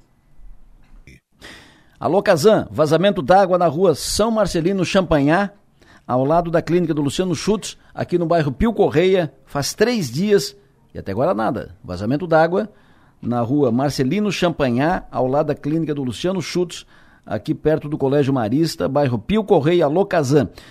E o, o, o Dr. Pierre Vanderlin está na BR-101, diz que tem 3 quilômetros de fila no sentido sul, em Capivari de Baixo, próximo à usina termoelétrica Jorge Lacerda. Obras na ponte ali, na frente da usina termoelétrica Jorge Lacerda. 3 quilômetros de fila no sentido sul, BR-101, em Capivari de Baixo. Quem estiver vindo para cá, portanto se prepare, ou seja, para cá, ou seja, no sentido de lá para cá, sentido sul, quem estiver vindo para cá, então que se prepare que ali em Capivari vai pegar uma fila de pelo menos 3 km, 3 km, mais ou menos isso, foi, é o que informa aqui o Dr. Pierre Vanderlinde, que está na estrada Boa Viagem. Assunto do dia, reajuste da gasolina. O governo volta a taxar combustíveis e, por consequência, aumenta o preço da gasolina. Aumenta quanto? Aumenta 30 centavos, 20 centavos, 40 centavos, 50 centavos, até 80 centavos aumentou a gasolina hoje aqui na região. Vamos falar um pouco mais sobre isso, o aumento da gasolina e falar sobre desdobramentos, uh, re, o, a volta dos, dos impostos. Presidente do Sindipetro Santa Catarina, Luiz Antônio Amin, muito bom dia. Bom dia, tudo bom? Tudo bem, prazer ouvi-lo, obrigado pela sua atenção. Que representa o que efetivamente para vocês, que são donos de postos de combustíveis, para vocês o que, que está o que, que está vindo, uh, o quanto está aumentando e quanto vocês têm que aumentar na bomba? Oh, olha, para nós sempre é um problema quando tem aumento de preço da gasolina fora da Petrobras ou aumento de tributos de impostos, tá? Mas agora esse governo foi muito responsável, tá? Em anunciar isso ontem, final de tarde, uh, um, uma, um aumento na, no preço na volta do PIS e COFINS e junto uma redução do preço do, da gasolina junto à Petrobras.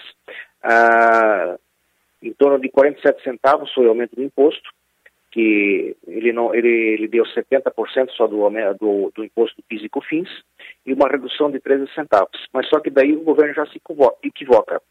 Ah, o 13 centavos ele não representa 13 centavos preço final do desconto, mas sim ah, 9 centavos e meio porque a gasolina é composta por 27% de álcool. Ah, então ah, o, o que a gente espera é que a distribuidora repasse exatamente o que a, a, refinaria repassou. Mas já tivemos informações de vários estados, e aqui em Santa Catarina também, que a distribuidora passou com o preço cheio uh, com, do PIS e COFINS e da CID. Então, teve distribuidora que aumentou em torno de 79 a 80 centavos o preço para o revendedor. E quanto à questão que você falou, uh, o quanto que vem de aumento, isso vai depender muito da distribuidora, o que, ela vai aumentar, e o, o, e o posto também, tá? Então, você sabe que é o mercado livre, hoje o posto aumenta quanto ele quiser. Então eu não posso dar um dado exato quanto é que vai aumentar. Certo. Mas vai representar, vai pesar bastante no bolso do consumidor final. Perfeito, no bolso do, do consumidor final vai aumentar já de, de, imediato pelo menos 40 centavos, é isso? É, o, o, o, que, o, que, o, que uh, nos repassaram, o que o, que o governo passou ontem, tá? a entrevista do, do, do ministro da Fazenda e a própria e a própria Petrobras, tá? Vai dar em torno, vai dar perto de 40 centavos o que o governo está projetando de aumento em bomba, 38, 40, 34. Então, isso vai, que nem falei aqui, tá? Varia muito de posto para posto, de distribuidora para distribuidora. Então, é, mas pesa no bolso do, do, do consumidor. É, nós somos contra os aumentos que, é, que são praticados, né? Porque diminui a nossa venda, diminui a nossa margem, então o, e pesa no bolso do consumidor, que nem eu falei antes. Perfeito, porque lá em Araranguá, por, exemplo, o pessoal está me informando que em Araranguá aumentou 80 centavos o litro. Exatamente, foi o que eu te passei para ti. Ah, ele deve ter recebido da, da companhia dele o preço cheio de PIS e COFINS. Ah, não sei se foi erro da distribuidora que já estava no sistema com o aumento total dos impostos, ah, ou foi uma sacanagem que, que fizeram. Porque, para te falar a verdade, o, o, nós tivemos restrição de produto durante 15 dias, porque as distribuidoras estavam esperando esse aumento de, de, de impostos E também tivemos o seguinte, aumentos pequenos durante a semana passada, ah, para compensar essa perda. Então, o governo ele não aumentou todo o 100% do imposto, pisco, fins e CID, e no sistema da, distribuidora devia estar com com, com o total. Tá? Hum. Então pode ter acontecido isso aí. Mas uh, ele vai ter que reclamar para a companhia dele e ela vai ter que restituir esse valor. Perfeito. E o, uh, o sindicato não tem como interferir nisso, de, de, de, controle, de orientação? Não, o sindicato não interfere em questão de preço. Certo. O preço, que nem eu falei para ti, o preço no mercado é livre. Tá? Ah, o revendedor, se ele, quer, se ele quer colocar gasolina 10 reais ou quer colocar um real, isso é problema dele. Certo. Então, o sindicato não interfere nessas na precificação de preço. A, a distribuidora também ela tem o preço livre, então ela coloca o preço que ela quiser. Então, se ela vai ter mercado pelo preço que ela colocar, ela vai ter que avaliar depois mais tarde. A refinaria não, a refinaria é um preço fixo que ela tem para todas as distribuidoras, né, onde que ela pratica aquele preço X. E depois tem a mistura do álcool anidro, daí tem outros impostos que tem em cima, então chega no preço final a distribuidora com preço Y. E, o, e a distribuidora, ela, ela, ela repassa para o posto com outros valores, tá? Então, o preço das distribuidoras, ela varia muito, tá? Então, o sindicato, ele não interfere, ele não pode interferir, porque se interferir, ele está praticando um crime. Perfeito. Uh, a mim, muito obrigado pela sua atenção, obrigado pela entrevista, tenha um bom dia, bom trabalho. Obrigado, um abraço. Presidente do Sind Petro, Sindicato dos Revendedores de Derivados do Petróleo, Luiz Antônio Amin, que é de Joinville, é presidente do, do, do sindicato representando a categoria. Aumentou aumentou lá e vem aumentando em escala, até chegar aqui nos, nos bombeiros, nos donos de postos de, de, de gasolina. Aumentou 40 centavos até 80 centavos, um pouco mais, uh, dependendo das distribuidoras, de acordo com o Luiz Antônio Amin. Eu vou continuar acompanhando esse programa. É importante que o PROCON entre em campo também cumpra o seu papel de fiscalizar. Aumentou aqui por quê? Aumentou na distribuidora, aumentou, vai, vai para cima para tentar uh, defender os interesses, né? cumprir o seu papel, né? não tentar, mas cumprir o seu papel de defender os interesses do cidadão comum, pagador de impostos e pagador de combustível. 8 e 17. O Piara Bosque, alô, bom dia. Bom dia, Delor. Bom dia, Versão Melhor. Magno Estopassoli já postos comigo aqui, já, já conversamos já antes do, do, intervalo, no bloco anterior, quando anunciamos a contratação nova da, da Som Maior. Dani Niero, a partir de agora, é do time Som Maior e do time 48. A Dani estreia programa na segunda-feira, 5 da tarde, compartilhando segunda-feira, 5 da tarde, e a Dani também vai apresentar, vai publicar o seu blog, a sua coluna no Portal 48. Mas agora vamos para a política. Tenho o prazer de trazer ao programa, fala conosco agora o ex-prefeito de Imbituba, empresário Beto Martins, novo secretário de Portos, Aeroportos e Ferrovias do Estado de Santa Catarina. Alô, Beto, muito bom dia. Bom dia, amigo Adeloro, bom dia, Piara, bom dia a todos os ouvintes da Sua Maior, é sempre um prazer muito grande estar, estar falando com vocês aí. É um prazer é nosso. Muito obrigado pela tua atenção. Está no aeroporto, via, viagem em seguida, então uh, tu vai numa feira, inclusive, de, de, de, portos e tal. Eu quero te ouvir, Beto, sobre esse desafio. Uh, tu foi prefeito de Imbituba, de bons mandatos, saiu da prefeitura, migrou para a iniciativa privada, faz um trabalho de sucesso na iniciativa privada, bem sucedido na iniciativa privada, e retorna para a vida, a vida pública uh, para cumprir o papel de instalar uma nova Secretaria de Estado e comandar a Secretaria que trata de portos, aeroportos e ferrovias. Quero te ouvir sobre isso, esse desafio, essa, o que, que te motivou a voltar para o jogo? Olha, Adelor, é, você, o Piara, de certa maneira me conhece há bastante tempo e eu não posso negar que pelas minhas veias ainda corre um sangue quente, né, que, que, que tem vontade de realizar, que, que tem sempre procura ter uma visão de grandeza sobre as coisas. Preciso te dizer que realmente foi uma transição difícil para tomar essa decisão, porque racionalmente é, talvez não fosse nem o momento, eu estou vivendo um momento muito fértil na iniciativa privada, estava vivendo um momento muito fértil, mas é, também é difícil você dizer não para um desafio como esse, especialmente de um amigo de mais de 27 anos, como é o Jorginho Melo. É, dizer não para o governador para um desafio que é um desafio é, muito diferente. Né? Ele está criando uma secretaria que tem uma função muito estratégica e que vai cuidar da joia da coroa, porque talvez as pessoas possam pensar que muitos investimentos que vêm para Santa Catarina, vou citar como exemplo a própria BMW, possam ter sido por conta de incentivos ou por conta da qualidade da mão de obra em Santa Catarina, também, mas não só isso, mas fundamentalmente por conta da capacidade logística de Santa Catarina. Né? Poucos estados do Brasil, ou nenhum, tem cinco portos, e cinco portos atuantes, né? cinco portos que movimentam cargas não apenas de Santa Catarina, movimentam cargas do Brasil inteiro. Né? Você veja que em Bituba, no litoral sul de Santa Catarina, embarca grãos que vêm do Mato Grosso, que vêm de Goiás. Né? Você tem em São Francisco também é, é um porto pujante. É, você tem portos privados, né? É, os famosos TUPs, como Navegantes e Itapoá, que tem investimento simplesmente das três maiores companhias de container do mundo.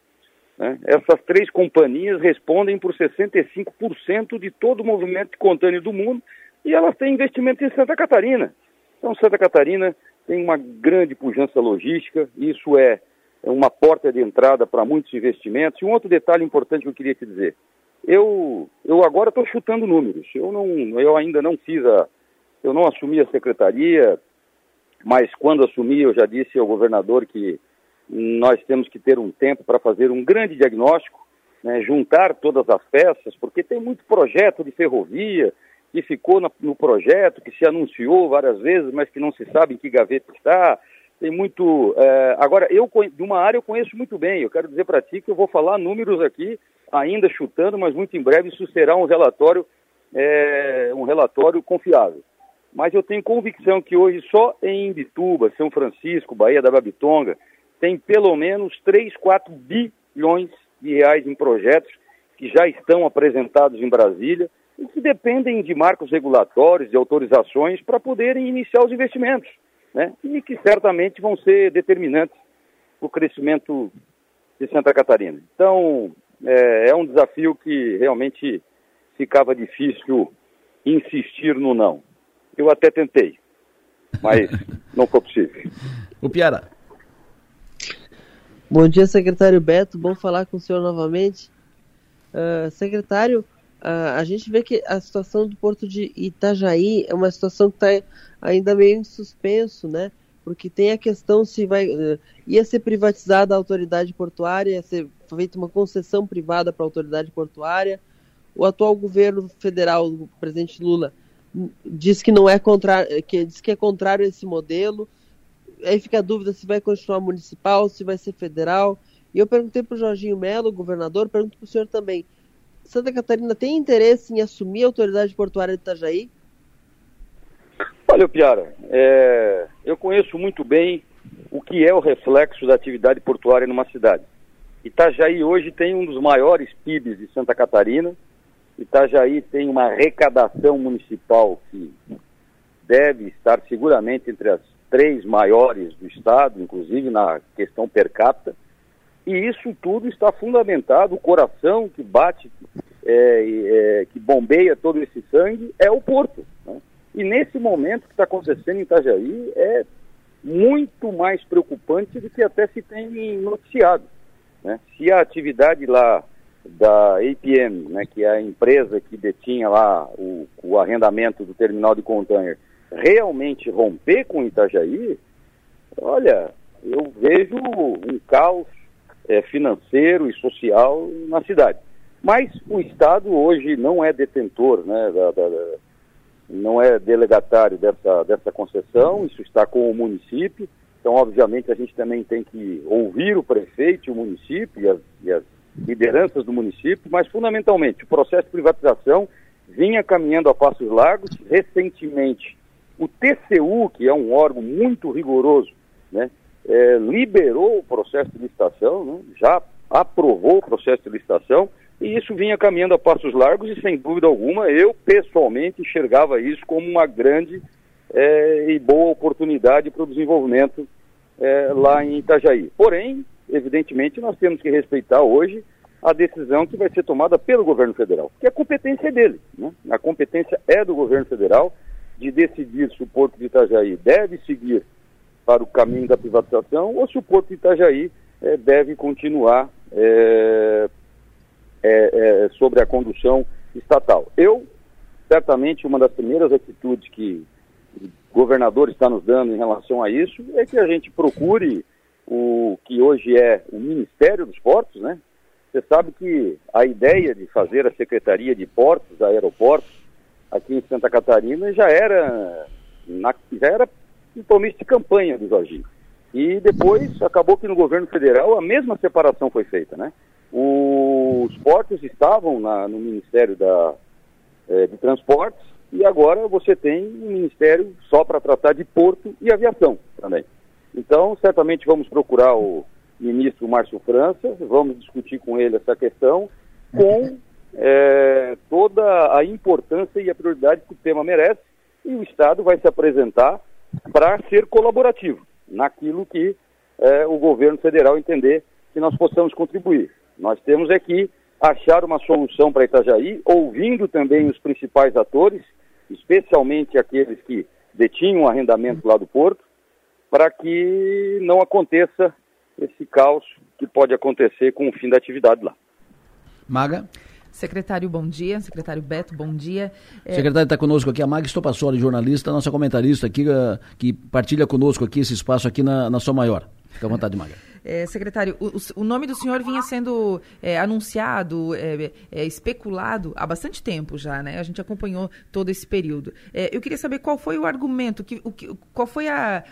Como é que foi o processo para o senhor aceitar o convite? Porque antes, né, o senhor havia dito que não, não tinha como, que não queria, enfim, o senhor acabou mudando de ideia. É, o que, que fez o senhor mudar de ideia? E eu queria saber também qual foi a primeira orientação que o governador Jorginho Melo passou para o senhor. Ok, Maga, primeiro prazer é, falar com você e te dizer que sim, no início houve uma resistência, principalmente porque o, a estrutura que, que cuidava dos portos em Santa Catarina, né, uma estrutura executiva que, que se dá através da SCPAR, e aliás é importante que se diga, a SCPAR não pode deixar de existir, ela vai ter que continuar à frente da gestão dos portos, dos dois portos que o Estado é, é, é delegatário, que é em Bituba e São Francisco, porque é, é uma delegação, é um decreto de delegação por 25 anos e que foi concedido por um CNPJ da, de uma empresa que é a CEPAR. Portanto, ela terá que continuar à frente da gestão desses portos. Uh, quando se tratava de entrar para uma empresa que apenas faria a gestão dos portos, uh, eu realmente não, enfim, eu não via nenhum, é, nenhum viés de possibilidade de, de estar à frente disso. Mas quando o governador monta uma secretaria né, que vai é, ter um papel muito mais estratégico do que de execução, né, é um papel estratégico, porque hoje o que é mais importante e fundamental para uma empresa? Eu cito meu exemplo, né, é fazer um investimento da, do tamanho que se fez no Porto de Imbituba, e trazendo muitas vezes capital internacional, o que, que essas empresas mais procuram primeiro? É segurança jurídica.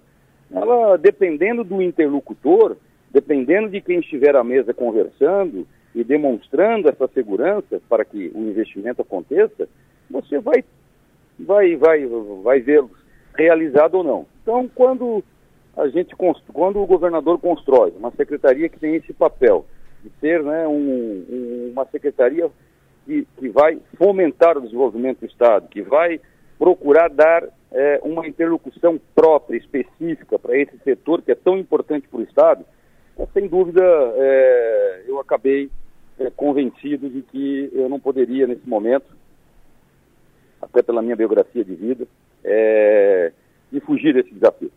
Então, agora falando para você o que o governador quer, o que o governador quer, é, o Jorginho tem um estilo muito próprio, eu conheço há muitos anos, né, desde os anos 90, quando ele ainda é deputado estadual, eu iniciando minha carreira política em Bituba como vereador. Então eu vi todo esse processo também de crescimento político do Jorginho, eu conheço muito bem e sei que o que ele quer é resultado. Né? Ele quer resultado e, e, o que eu espero é que a gente consiga realmente, tendo um, uma secretaria só para cuidar especificamente desse tema, é, a gente possa apresentar ao longo do tempo é, essa segurança jurídica, é, apresentar é, a, a, esses investidores é, o potencial de Santa Catarina e que esses investimentos aconteçam, porque se isso acontecer, certamente vai resultar em um sucesso para o governo de Santa Catarina e para todos os catarinenses. Ô Beto, uh, tu é da área de portos, tu trabalha com o Porto de Imbituba e há uma expectativa muito grande, o Porto de Imbituba sempre, ele cresceu muito nos últimos anos, mas há uma expectativa eh, maior ainda, de um crescimento maior ainda, de, de, um, de uma movimentação maior ainda em, em, relação ao Porto de Imbituba, isso vai fomentar a economia da região. Então a primeira pergunta é, o que fazer aí no Porto, o que, que falta fazer, o que, que o governo pode contribuir fazer no Porto para que o Porto tenha uma movimentação maior ainda do que tem hoje e do que teve de, de crescimento. Mas além disso, quero te perguntar, Beto, ferrovia. Há um projeto que já foi discutido, apresentado aqui, apresentado ali, da ferrovia daqui, né, do sul do estado até o norte do estado, ferrovia norte-sul, ferrovia litorânea, que liga o sul de Santa Catarina, liga com o norte, liga com o oeste catarinense. Qual é a perspectiva, a possibilidade desse projeto sair da gaveta, Beto? Olha, primeiro preciso te dizer, Adelor, que é importante que todos saibam que a, as atividades portuárias hoje em Santa Catarina e, e, esses portos que estão sob administração do Estado, eles são autossustentáveis. Eles têm apresentado números muito bons e resultados muito bons administrativos. E tem dinheiro para investir. Indituba agora, por exemplo, tem uma obra de, que vai de 120 a 150 milhões de reais, que é é, aprofundamento do berço 3, alargamento do berço 3, possibilitando que a gente tenha mais um berço para grandes navios. Você sabe que o que é determinante para o sucesso de um porto, é, que o torna diferenciado, é a capacidade de receber grandes navios. Então, o calado de Porto de Tuba, a barra de acesso de Porto de Tuba, naturalmente já são espetaculares, um dos melhores da América Latina. E aí, quando se tem investimento, com a construção de mais um berço oportunizando receber navios desse tamanho, certamente isso vai representar aumento na movimentação, vai representar a segurança que alguns investidores querem ter para fazer investimento em novos terminais, em avanços tecnológicos para que o porto tenha maior produtividade. Então, é, há um, uma grande perspectiva e prospecção com o Porto de Imbituba, que tem dinheiro para fazer e não tem feito, né? porque precisa do quê? Precisa de prioridade, precisa de dedicação exclusiva para que essas coisas aconteçam. Então, a, o que o sul de Santa Catarina clama é que Imbituba tenha, por exemplo, uma linha de container internacional que hoje não tem. A única linha de container que opera hoje em Imbituba é cabotagem, né? que já faz uma grande diferença para as indústrias do sul aí, para o pessoal que está que, que tá, é, mandando cerâmica, arroz, enfim, tantas outras coisas. Mas nós precisamos de uma linha internacional. Tem que buscar isso, mas para buscar isso o porto tem que estar tecnologicamente é, avançado, tem que dar segurança para que os investimentos aconteçam.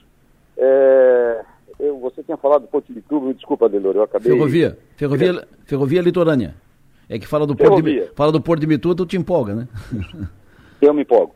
Mas é ferrovia é, ferrovia de Lô, veja bem, eu participei de inúmeras reuniões na Câmara de Vereadores de Imbituba, ainda como prefeito, né, quando a Ideli Salvati teve em Santa, é, que tinha uma grande força naquele segundo governo Lula, primeiro e segundo governo Lula, ah, onde foi assinado o contrato com a empresa que faria o projeto, e a ferrovia ia deixar de ser é, um sonho, virar realidade, e a verdade é que até hoje isso não aconteceu. Eu acredito, inclusive, que não se mostrou viável economicamente. Não há como atuar na construção de algo se não se encontrar primeiro a viabilidade técnica e econômica. Então, o que, é que nós temos que fazer agora?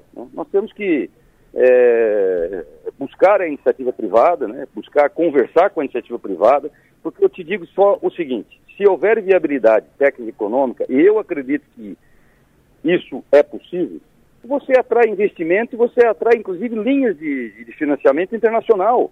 Né? Você tem hoje, no, é, é, por exemplo, aquele banco japonês, o Jaika Bank, lá que quer, que já tem investimentos aprovados que eles, que eles, que eles, que eles já garantiram os recursos.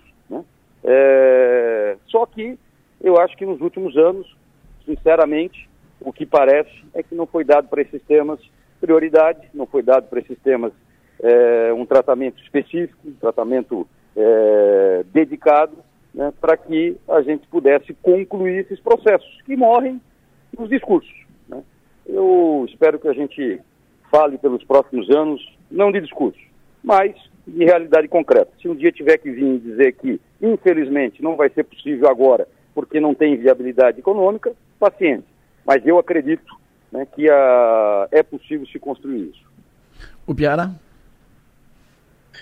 Bom, bom secretário, a gente sabe que o senhor não assumiu ainda, porque ainda tem que se desvencilhar dos seus compromissos profissionais que tem relação com o porto de Imbituba. Eu queria saber como é que está essa, essa, essa, essa questão para que não haja contradição entre ser um secretário que cuida dos portos e que também tem relação profissional com os portos. Tem a dúvida, Piara. Isso é o assunto que mais nós estamos dando importância nesse momento. Né? É, tudo isso, inclusive, está sendo visto e revisto porque eu é, hoje participo de uma empresa que tem regras corporativas e regras de compliance muito rigorosas. Né? Então, é claro que eu estou me desligando completamente da administração é, dessas empresas. É claro que nós vamos ter é, todos os dispositivos necessários e legais para que não se tenha qualquer possibilidade né, de, é, de se pensar em qualquer conflito nesse sentido. Então, talvez até por isso, essa demora na transição, que eu sei que gera especulações, que eu sei que gera é, até uma dificuldade para o governo, o pessoal tem me cobrado muito isso, mas é necessário essa paciência, é necessário se cumprir todos esses ritos, porque é, eu não tenho mais idade, sinceramente não tenho mais, não estou mais né, é vivendo é, só da emoção política, estou é, tratando isso com muita seriedade e o que eu estou, volto a dizer, querendo fazer é ajudar Santa Catarina, é poder deixar também na minha biografia uma marca positiva de ter contribuído para o desenvolvimento logístico e, consequentemente, para o desenvolvimento do Estado. Beto Martins, sei que tu tem voo agora às 8h40, muito obrigado pela tua atenção, foi um prazer ouvi-lo, obrigado pela entrevista, sucesso. Valeu, um abraço a vocês, Marga, o Piara, a Delore, eu vou estar sempre à disposição de vocês. Forte abraço. Perfeito. Silberto Martins, político jeitoso, habilidoso, bom de conversa e nas horas de folga, cover do Fábio Júnior.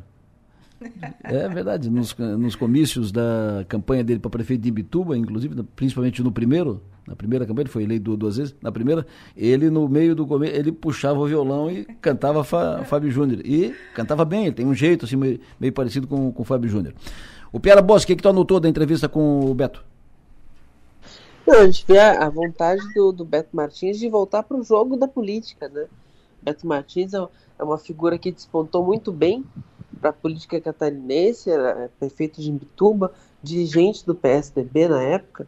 É, embora vindo de uma, uma, pequena cidade, ele era muitas vezes chamado a arbitrar as confusões dos tucanos, né? E ele sempre muito jeitoso, muito habilidoso.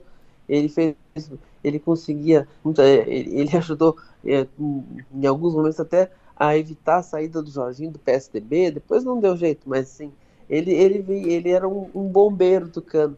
Então é, é, interessante ver o Beto Martins de volta para o jogo e numa área em que, ele, em que ele tem realmente muito conhecimento.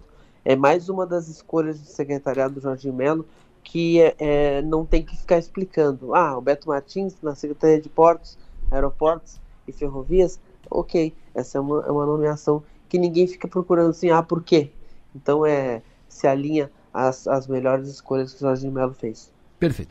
Uh, daqui a pouco nós teremos a posse do Arleu da Silveira, 10 horas da manhã, o Arleu como secretário-geral de governo, e ontem aqui o Salvar deixou claro a sua predileção pelo Arleu para ser candidato a, a, prefeito, candidato à sua sucessão, disse, ó, gostaria muito, quero ver o Arleu prefeito de Criciúma, o Arleu assume numa posição estratégica a partir das 10 horas da manhã.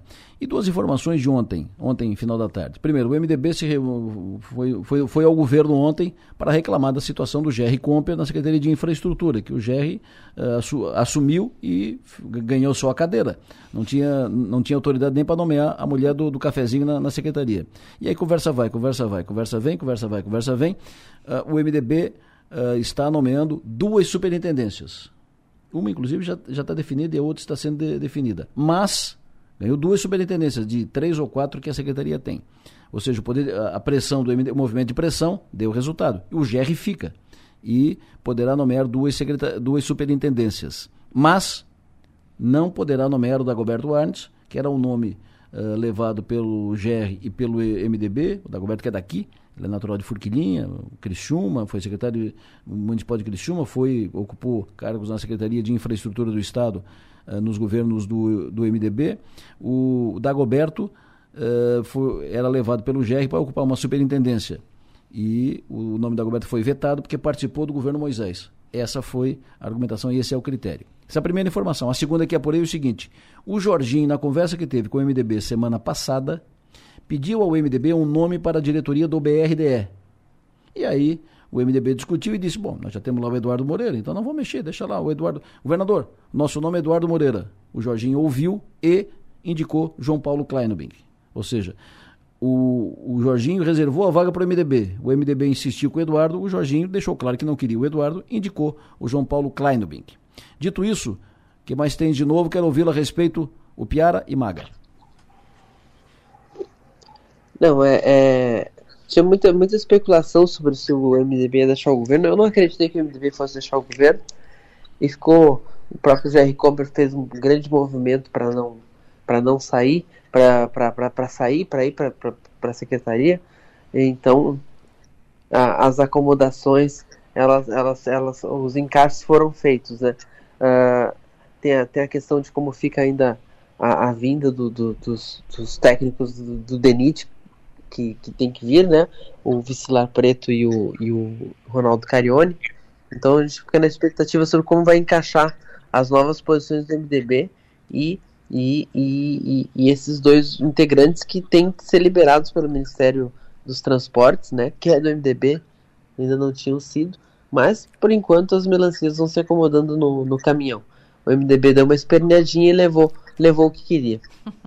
Isso mesmo. Uh, Maga. Primeiro sobre o Beto, Adelor, a, o modo como ele fala sobre, o, sobre a pasta que vai assumir, sobre as funções e tal, explica o motivo pelo qual ele aceitou, né? Ele, ele além de estar inteirado do assunto, ele, ele parece muito empolgado com a ideia. Então, acho que desde o começo ele ficou bem tentado a aceitar o convite do governador Jorginho Melo. A respeito do, do MDB, eu também não achei que que, que, chegaria ao ponto de, de saírem do governo, de, do deputado Jerry Compra, secretário agora, né, é, de declinar, né, depois de ter assumido.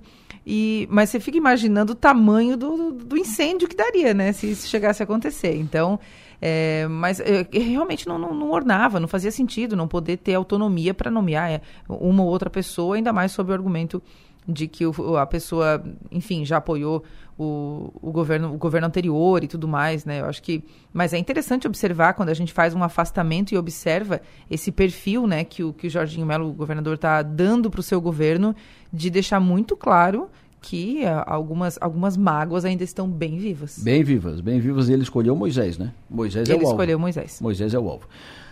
O Piara Bosque, alguma informação adicional? Não só a expectativa pela, pela, pela Secretaria de Segurança, que não se confirmou.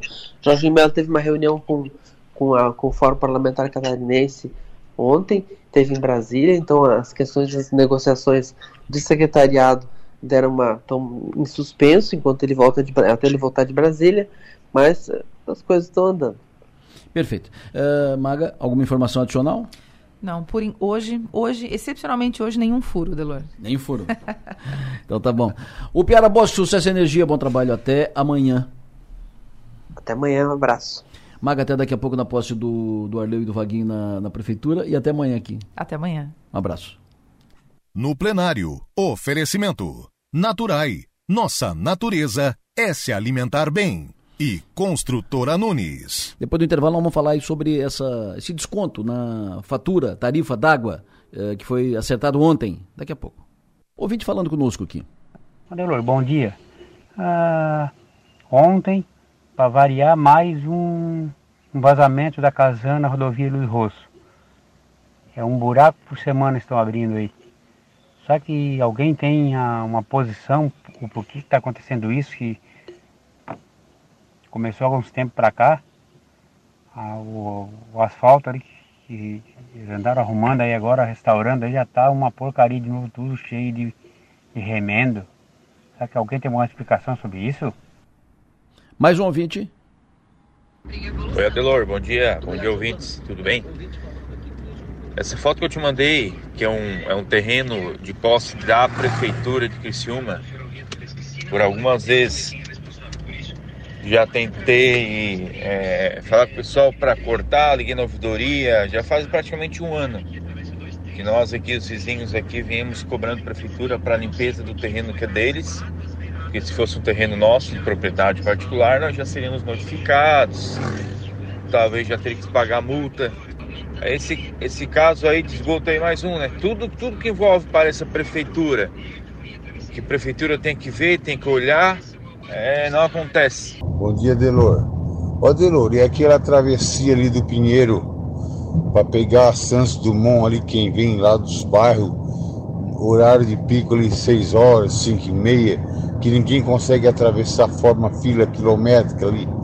Não tem uma sinaleira, eh, não tem ninguém para aquela o pessoal que vem na Avenida Centenário e a gente quer atravessar para o outro lado, ninguém consegue de carro ali, ó, ali no Pinheiro, ali perto do Poço Pinheirão. Que, que providência que vão tomar ali naquele local? Um, dois, três ouvintes, mais um. Bom dia, Delor. Fernando aqui do bairro de Bosque Sar. Delor, olha só, uh, queria ver a situação. Uh, a prefeitura de Sara, uh, a gente já está há uns seis meses ligando para a prefeitura, né, fazendo, fazendo pedido ali para que eles entrem em contato com os donos desses terrenos baldios para estar tá fazendo a limpeza do terreno, só que não está sendo feita, né? Uma coisa que a gente sempre solicitava antes ali, eles vinham fazer a limpeza talvez não esteja conseguindo entrar em contato com o proprietário do terreno, é, mas até eu vi um, esses dias uma situação em Criciúma que o prefeito Salvar ali estava é, fazendo a limpeza do terreno ali, é, para quem não era feito, né, e descontava no, no IPTU ali. Isso aqui Sara não consegue fazer da mesma forma. É uma dica, é uma dica. Então, Enquanto isso, uh, e essas questões todas têm que ser avaliadas e o espaço está aberto aqui à disposição dos representantes das instâncias do poder público para que uh, possam informar, orientar e tal. À disposição. Ontem a Câmara de Vereadores de Criciúma, pela comissão da Casan, comissão formada na Câmara, comissão especial para tratar com, de questões ligadas à Casan, comissão presidida pelo vereador Nicola Martins, conseguiu uma, um encaminhamento interessante a Casan vai dar cinco dias de desconto referentes à falta d'água em janeiro. Por causa da falta d'água de janeiro, vai descontar cinco dias na fatura referente a janeiro, na fatura de abril. Vereador Nicola Martins, bom dia. Bom dia, bom dia, Delor, bom dia, São Maior. Ou seja, a comissão já mostrou resultado, né? Ela já mostrou a que veio. Uh, eu quero ouvi-lo sobre o funcionamento disso. Primeiro, especificamente, como é que vocês chegaram a esse entendimento dos cinco dias de desconto?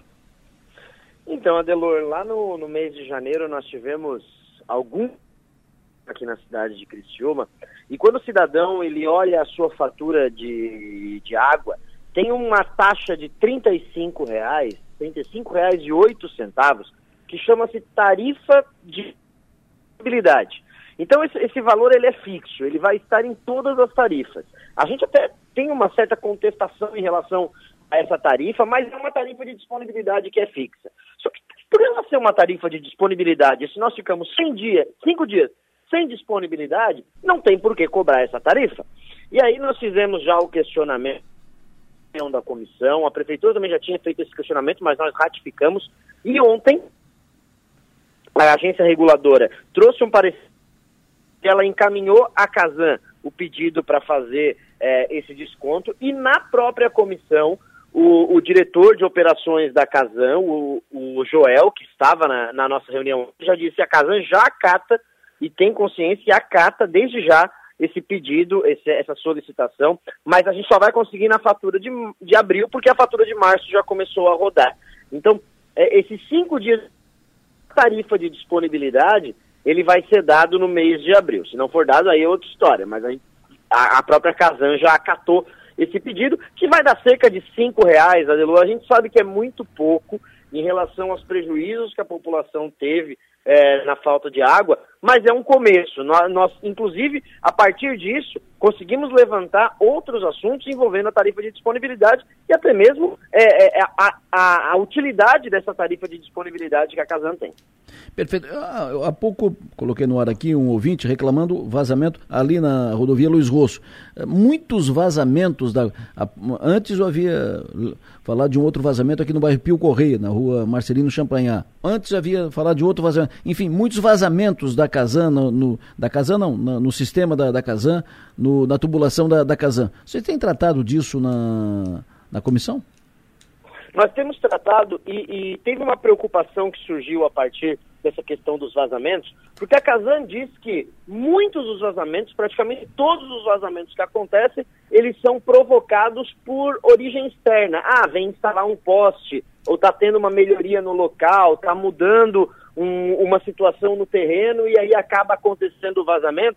Só que aí a gente entra na situação principal, que a Casan falta comunicação. E a Casan admitiu que até esse momento, até o início da comissão, ela fazia os reparos de problemas que é, eram ocasionados empresas de energia, pela cooperativa, ou pela Celesc, ou pelo, pelo cidadão, ela fazia o reparo e não cobrava.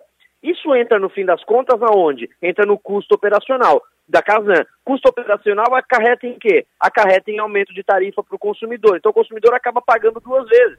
Porque se ele paga pelo o valor da energia e a Casan, por exemplo, não cobra da empresa de energia o, o problema que ela gerou na rede de água, o cidadão acaba pagando duas vezes. O que nos deixou bastante surpreso, que a casa não cobrava, nem informalmente, nem judicialmente, os reparos que ela fazia e que ela faz em situações de, de, de acontecendo esse vazamento. E aí a gente pediu dados em relação a esses vazamentos, em relação a esse tipo de ocorrência, e eles estão para nos passar essas informações também. Perfeito. Nicola, como está a comissão? Quem participou da, da reunião de ontem? O que foi tratado além dessa questão do desconto? O que foi tratado ontem? Ontem a, participou a Casan e a agência reguladora, além da prefeitura. Nós questionamos principalmente essa situação do desconto, que foi uh, prontamente acatado. A gente sabe que é pouco, mas é, é, um começo e a gente vai ampliar esse debate. E outro ponto bastante importante da comissão de ontem é que na, na última semana a Casan havia informado para a gente que nos últimos anos nós tivemos uma queda nas perdas. Ou seja, a água que tu pega lá na barragem chega até o consumidor, é, a Casan disse pra gente que tinha uma perda de 32%, ou seja, um terço de tudo que se perde, se, é, se de, de, tudo que é recolhido lá, se perde no meio do caminho. É um, um valor bastante alto, mas que a Casan tinha dito pra gente que tinha diminuído de 45% para 32%. No entanto, o relatório da, da, agência reguladora mostra que houve um aumento nos últimos anos. Em 2019 era 28% e agora está em 32%. Então há uma contradição entre a Casan e a agência reguladora. Na, na comissão, a Casan reconheceu que errou o número que deu para nós na semana passada. Então a gente mais uma vez mostrou a falta de comunicação. Eu, em meia hora, lendo o relatório da agência reguladora, percebi isso. Me surpreende a Casan e a agência reguladora, todo o seu trabalho e com, com essa responsabilidade, não ter percebido esse aumento. E aumento de perdas, Adelor, acarreta em mudança de meta, acarreta em penalização para a empresa, e isso era responsabilidade da agência reguladora, que não percebeu, e responsabilidade da Casan, que passou o número errado para a gente. Perfeito. Nicolau, muito obrigado pela sua atenção, obrigado pela entrevista e parabéns aí pela conquista. Já cinco dias de desconto na, na fatura, já pelo menos não ficou no, no zero, não ficou 100% no, no prejuízo. Muito obrigado, sucesso e energia, bom trabalho. Obrigado, Adelor, sempre à disposição. Por aqui, por aqui, também sempre à disposição. O, essa comissão continua trabalhando na Câmara de Vereadores de Criciúma. Previsão é de conclusão dos trabalhos por mais ou menos 90 dias. A Coperja, cooperativa de, de Jacinto Machado, Cooperativa Copércio de Jacinto Machado, assinou um contrato com o BRDE, uma captação de 34 milhões e 700 mil reais. Dinheiro que será usado no incremento de uma fábrica de rações em Praia Grande. A Coperja vai montar, construir, montar uma fábrica de rações em Praia Grande. Investimento de mais de 30 milhões de reais. Além da geração de novos empregos, vai ter também uma mudança do sistema de secagem de grãos. Atualmente a fábrica tem uma capacidade, a fábrica que a Copel já tem hoje, tem uma capacidade produtiva de 5 toneladas de ração farelada, eh, com ampliação a unidade terá um incremento de mais 6 toneladas de ração, ou seja, mais, mais que vai dobrar de ração extrusada e amplia a atividade, ou seja, mais um passo importante da Coperja, que é uma das mais importantes cooperativas do estado de Santa Catarina, a Coperja de Jacinto Machado, investimento, captação feita no Badesc, de mais de 34 milhões, investimento será feito numa fábrica de ração, uma fábrica nova em Praia Grande, no extremo sul catarinense. Praia Grande, a cidade dos balões e a cidade dos canyons. Intervalo eu volto já. Antes de mais nada, vamos atualizar o tempo. Márcio Sônico, agora são 9 horas e 5 minutos. Márcio, como é que fica o tempo para hoje? Hoje, eh, segunda-feira, restante de março. Conta tudo, Márcio. Adelon Léo, serviço da sua maior, muito bom dia. Aqui para nós, previsão de tempo, está colocando bom tempo para esta, para esta quarta-feira. O que nós podemos ter aqui na região é uma chuvinha mais ali meio da tarde, começo de noite. Ontem à tarde, por exemplo, nós tivemos chuva entre Criciúma e Costão da Serra, ali entre Meleiro e Lauro Miller, nesse Costão de Serra, onde choveu à tarde. Ela não chegou a acontecer em Criciúma, apenas alguns pinguinhos, então hoje a condição é muito parecida. Bom tempo pela manhã, depois das três da tarde, algum risco de chuva fraca pela região. temperatura hoje vai no máximo a 32 graus. Amanhã, quinta-feira, com tempo bom também. temperatura vai ter os seus 33, amanhã esquenta um pouquinho mais. Sexta-feira, com tempo bom também. temperatura vai ter os 34. E para o final de semana, tem um, tem, a, tem o aniversário do nosso amigo Eduardo Polenta Rosso, está preocupado com a chuva. O, o sábado ele está colocando alguma chuvinha fraca final da manhã e também durante a tarde, pouquinha coisa, mas tem.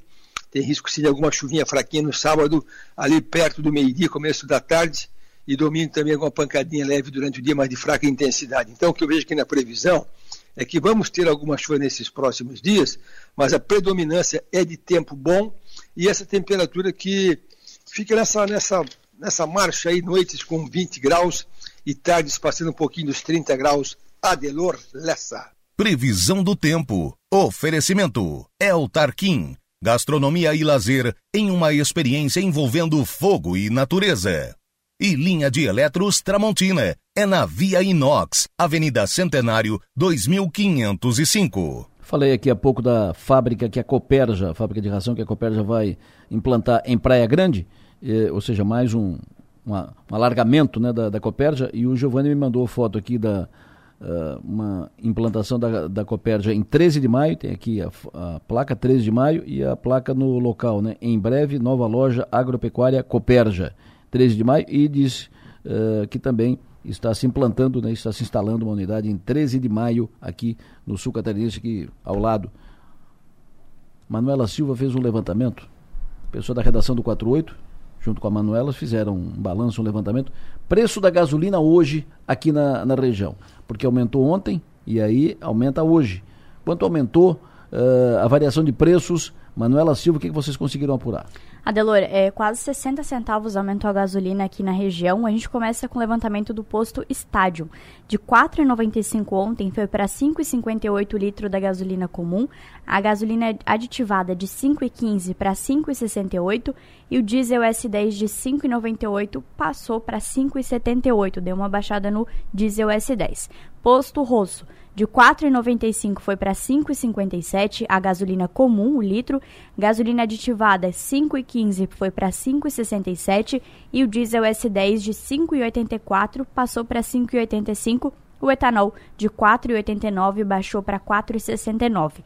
Posto São Pedro, de 4,99 a gasolina foi para 5,57. O diesel S10 de 6,19 foi para 5,99. Posto Novo Posto, R$ 4,99 era o litro da gasolina, agora é R$ 5,59. Gasolina aditivada de 5,9 passou para 5,69, o diesel S10 se manteve em 5,99 e o etanol de 4,59 também ficou 4,59, ou seja, uma variação de quase 60 centavos do litro da gasolina aqui na região, Adelor. É, o ouvinte já registrou, postos de Araranguá aumentaram 80 centavos a, o preço da, da gasolina. É importante que nesse momento os órgãos responsáveis atuem para que não tenha nenhuma discrepância. O preço é livre. O preço é livre, você pode cobrar quanto quiser, mas que não tenha nada fora da regra. Os, os, os valores estão aí colocados. Aumentou o preço da gasolina porque voltou a taxação de tributos e os preços não são os mesmos praticados em todos os postos, varia de posto para posto. Varia por causa da distribuidora e varia por causa do entendimento do dono do posto. Só, só, confirmando então, Manu, os preços vão variando mais ou menos aqui em Criciúma na faixa de 60 centavos. 60 centavos a gasolina comum de aumento. Na média, 5,58 hoje o litro da gasolina comum. Perfeito. Quero destacar, chamar atenção para um evento que acontece no próximo dia 9 de março, às quatro e meia da tarde, no AM Master Hall, segunda fase Cidade do Conhecimento. A SATIC, de Criciúma, uh, vai realizar o lançamento da segunda fase do projeto da Cidade do Conhecimento, Transição Justa. Cidade do Conhecimento e Transição Energética Justa. Projeto da SATIC em parceria com uma empresa sediada em Israel. É um projeto muito interessante. Esse projeto é a Cidade do Conhecimento. O projeto da SATIC é um projeto muito legal, muito bonito, muito avançado, muito interessante. O lançamento da segunda fase desse, desse projeto no próximo dia 9 de março, quatro e meia da tarde, no AM Master Hall. Agora vamos ao mercado financeiro. Conta mercado financeiro, quem fala do, conosco hoje do mercado financeiro é o Pablo Piero. Fala, Pablito. Olá, muito bom dia, amigos ouvintes.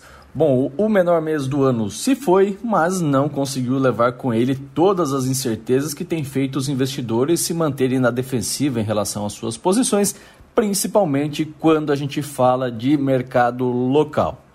Bom, os números do fechamento de fevereiro nos apontam que o principal índice do nosso mercado, o Ibovespa, afundou 7,45% e o dólar subiu quase 3%, aí, principalmente de olho nas discussões acerca da independência do Banco Central, reforma tributária e dos impostos sobre os combustíveis, tema que parece ter se encerrado ontem, mas ajudou a trazer muita volatilidade e manter o pessimismo no radar dos investidores. Bom, ontem o ministro da Fazenda anunciou que a gasolina deve subir 47 centavos e o etanol 2 centavos, visando aí recompor as receitas da União e colaborar com a queda da Selic, já que, nas palavras do ministro, o Banco Central deixou muito claro que era isso que precisava ser feito para que os juros voltassem a cair. A fala do Fernando Haddad traz contrassenso, porque é esperado que esse aumento, a reoneração dos combustíveis tenha um impacto eh, e eleve a inflação, podendo até afastar ainda mais da meta e dificultar o trabalho de queda aí nos juros, que é ferramenta para o controle da alta dos preços além do fato de o Banco Central ter apontado na ata da última reunião que suas preocupações são com o arcabouço fiscal, mas onerar o setor produtivo né, tem um efeito positivo de caixa, mas péssimo em relação ao crescimento e à inflação, solucionando então parcialmente o problema e criando outros. Agora, assunto passado, seguimos em frente e a agenda econômica de hoje, tanto local quanto global, é esvaziada. Agora, no Brasil, temos índice de atividade nas indústrias, assim como nos Estados Unidos também temos dados da indústria e estoques de petróleo. Agora, durante essa madrugada, tivemos dados de inflação em alguns países europeus e também atividade industrial na China, que acabou surpreendendo, veio melhor que esperado e pode dar uma forcinha para o nosso índice na sessão de hoje, para a gente conseguir passar esse primeiro de março aí sem muita turbulência. Nesse momento, os principais índices lá na Europa operam com ganhos aí entre 0,5% e 0,6%, enquanto o barril do Brent opera com queda de 0,5%, é, o Brent que é referência para a Petrobras nessa paridade de preço internacional. O petróleo opera lá a 83 dólares e os futuros norte-americanos né, operam aí entre perdas, e, desculpa, com leves perdas no momento. Bom, pessoal, por hora é isso. Desejo a todos aí um ótimo dia, bons negócios e até a próxima. No bolso e na bolsa. Oferecimento: Locativa, Celesp, Materiais Elétricos e Iluminação. E Ceprag, Cooperativa de Eletricidade de Praia Grande. Eu vou para o intervalo, eu volto em seguida para fechar o programa desta quarta-feira. Jogo rápido. Vamos a Cocal do Sul, prefeito Fernando de Favre, muito bom dia. Bom dia, Delor. Bom dia a todos os ouvintes. Prefeito, antes de tratar de um assunto aqui que está pautado aqui, que é a questão do Sul, eu quero ouvi-lo sobre a obra do anel de contorno viário de Cocal do Sul e a obra de uh, duplicação da rodovia Criciúma-Cocal-Uruçanga. Está parada a obra? Como é que está? Bom, tive semana passada em Florianópolis com o então secretário de infraestrutura em exercício, né, o Ricardo.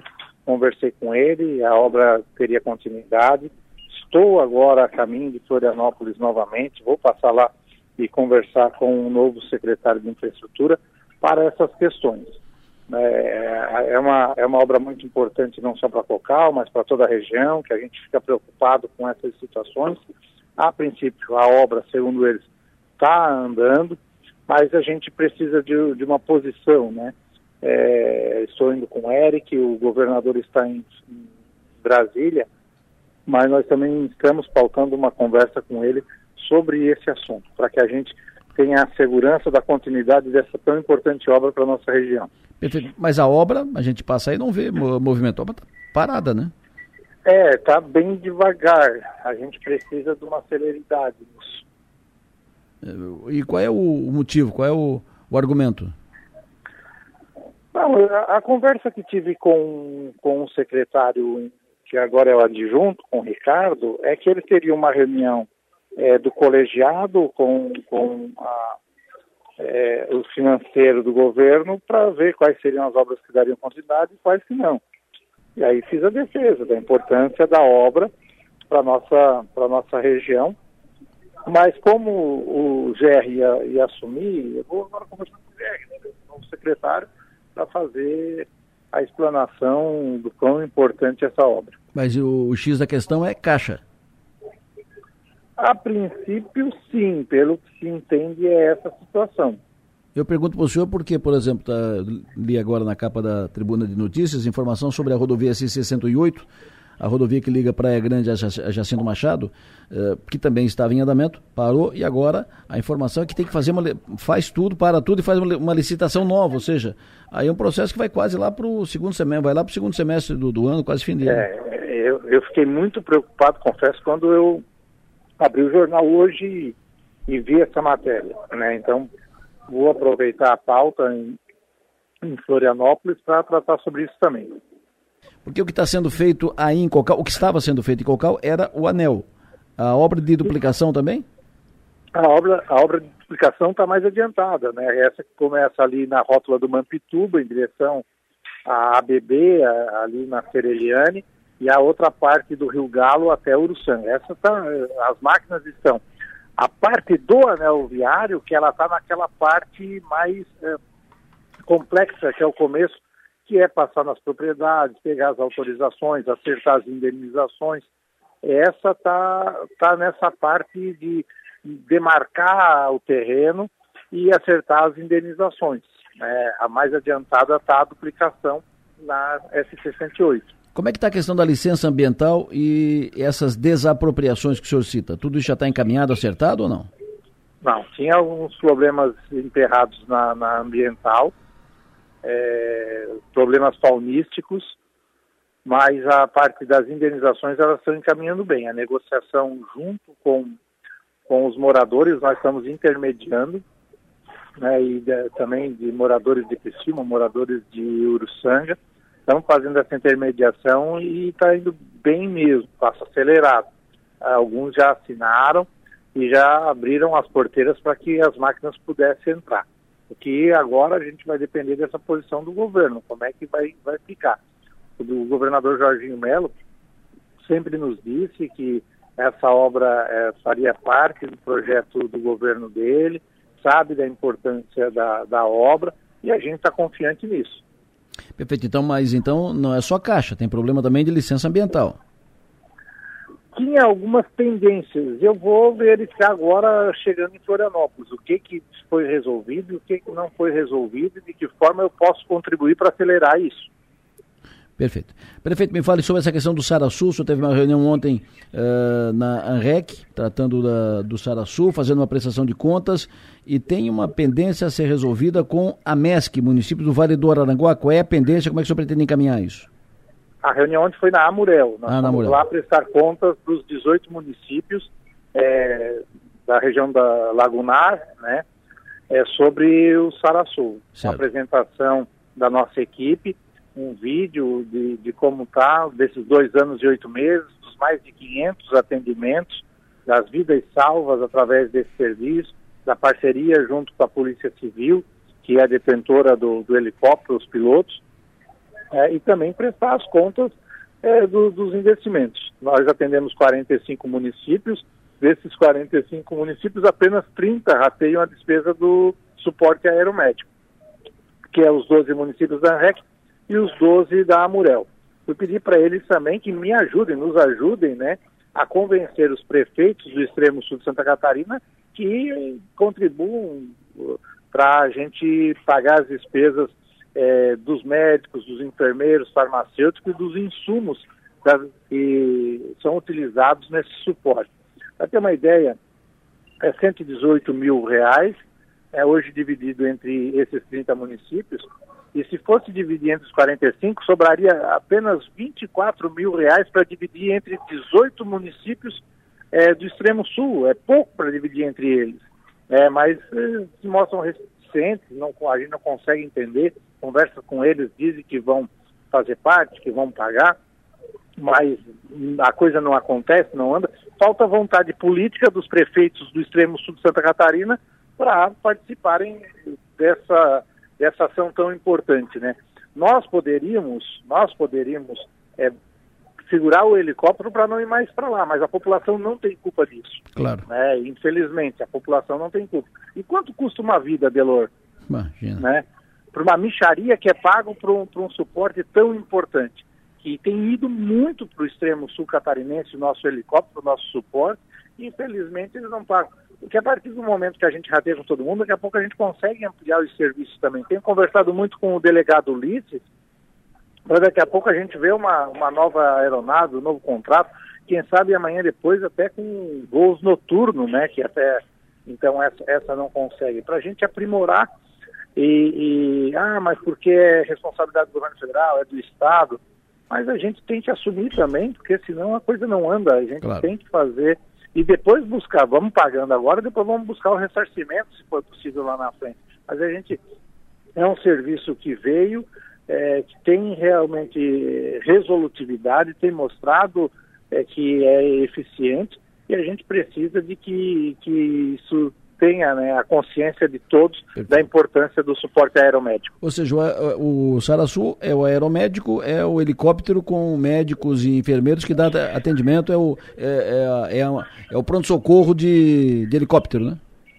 Exato, isso mesmo, né? É, ele trabalha no, no, no helicóptero do, do SAER, Sim. da Polícia Civil, que faz aquele atendimento é, de suporte à segurança pública e a nossa equipe é lotada junto, né? Fica no mesmo lugar, aproveita a mesma equipe, é, o mesmo contrato do helicóptero, pago pela Polícia Civil, cerca de 300 mil por mês por parte do Estado, é, da, da, Polícia Civil do aluguel, fora o, os profissionais que ali atuam, e mais esse suporte de 118 mil reais pagos pelo, pelos municípios da Murel e da Rente. Perfeito. Fernando, Prazer te ouvir. Muito obrigado pela tua atenção. Sempre bom te ouvir. Sucesso e energia. Bom trabalho e boa sorte nessas conversas lá em Florianópolis para que essa obra não pare. Não, não pare. Um abraço. Não, não vai parar. Nós não vamos deixar, Delor. Hum. Obrigado a você, sempre carinhoso conosco.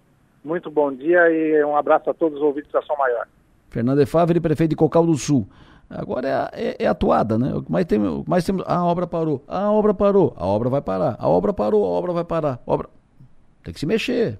Os deputados, os oito aqui da região, os deputados, tem que se mexer. Os prefeitos têm que se mexer. Ah, mas agora não tem caixa. Ué, como é que tinha? Não tem. Ah, mas, é, enfim, essas coisas todas que a gente tem ouvido. Então, vai parar. Vai continuar ou será retomada a obra cujo movimento for mais forte, tiver mais efeito.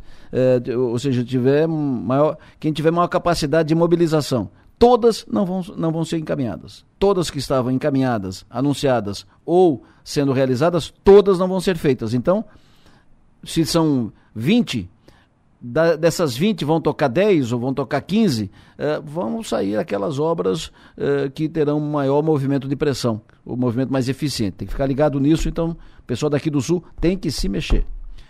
9h27, quero fechar o programa hoje falando de um evento, fazendo um registro rápido de um evento que aconteceu ontem e faço questão de trazer o superintendente do Nações comigo, o Marcos Paulo Souza, eh, para enfatizar primeiro uma boa iniciativa, uma boa ideia colocada em prática. Foi um belo evento, foi um sucesso. Uh, o primeiro encontro de investidores com a palestra ontem do Felipe Colombo. O Felipe é sempre bom de ouvir. É um jovem empreendedor, um CEO, CEO da Anjo, é, muito competente, muito inteligente, criativo, é uma das boas cabeças, das boas novas cabeças de Criciúma. Mas, então, dois pontos. Palestra do Felipe, sempre boa de ouvir, mas essa ideia de realizar esse encontro de investidores no Nações foi uma boa ideia. Ô Marcos, a ideia, bom dia Marcos, a ideia é fazer outros, Marcos? Bom dia, Adelô. Sim, sim. É, a ideia é fazer outros encontros, sim, até para que a gente possa mostrar um momento é, do shopping. O shopping ele é muito dinâmico, né? Então a gente conseguir mostrar o, o atual momento do shopping para dar um, um, um, ânimo maior para que os investidores possam ter mais segurança de, de, de investir lá no Nações. Perfeito. E a ideia de trazer o Felipe foi uma ideia uh, muito boa, ideia muito interessante pela capacidade que tem do, do Felipe. Vocês pretendem trazer outros empreendedores, empresários, executivos, CEOs aqui da, da região e sempre nessa leva de empresários de uma faixa mais, mais jovem ou uh, empresários sem distinção de, de faixa etária? Qual é o objetivo de vocês e qual, qual será a periodicidade desses novos encontros?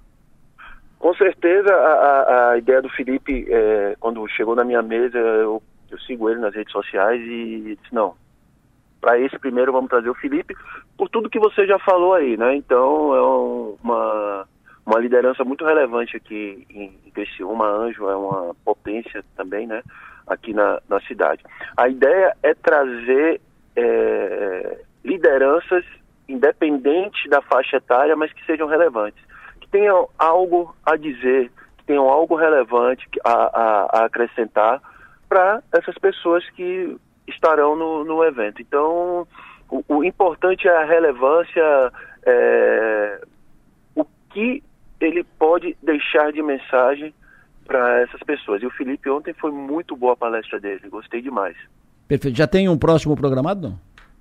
A gente vai fazer dois por ano. A ideia é fazer dois por ano. Ah, sim. É, a princípio, eu quero fazer um outro em setembro. Fizemos esse aí, é, eu gostei bastante, foi dentro da nossa expectativa. É, foram, foram pessoas é, é, que têm uma representatividade aqui na região, né? É, tanto investidores quanto líderes que conhecem outros investidores, né? Então, teve alguns diretores lá de, de empresas aqui da, da região que, obviamente, conhecem potenciais investidores. A ideia é fazer dois por ano e o próximo provavelmente vai ser em setembro. Fechado. Muito obrigado, Marcos. Parabéns pela iniciativa.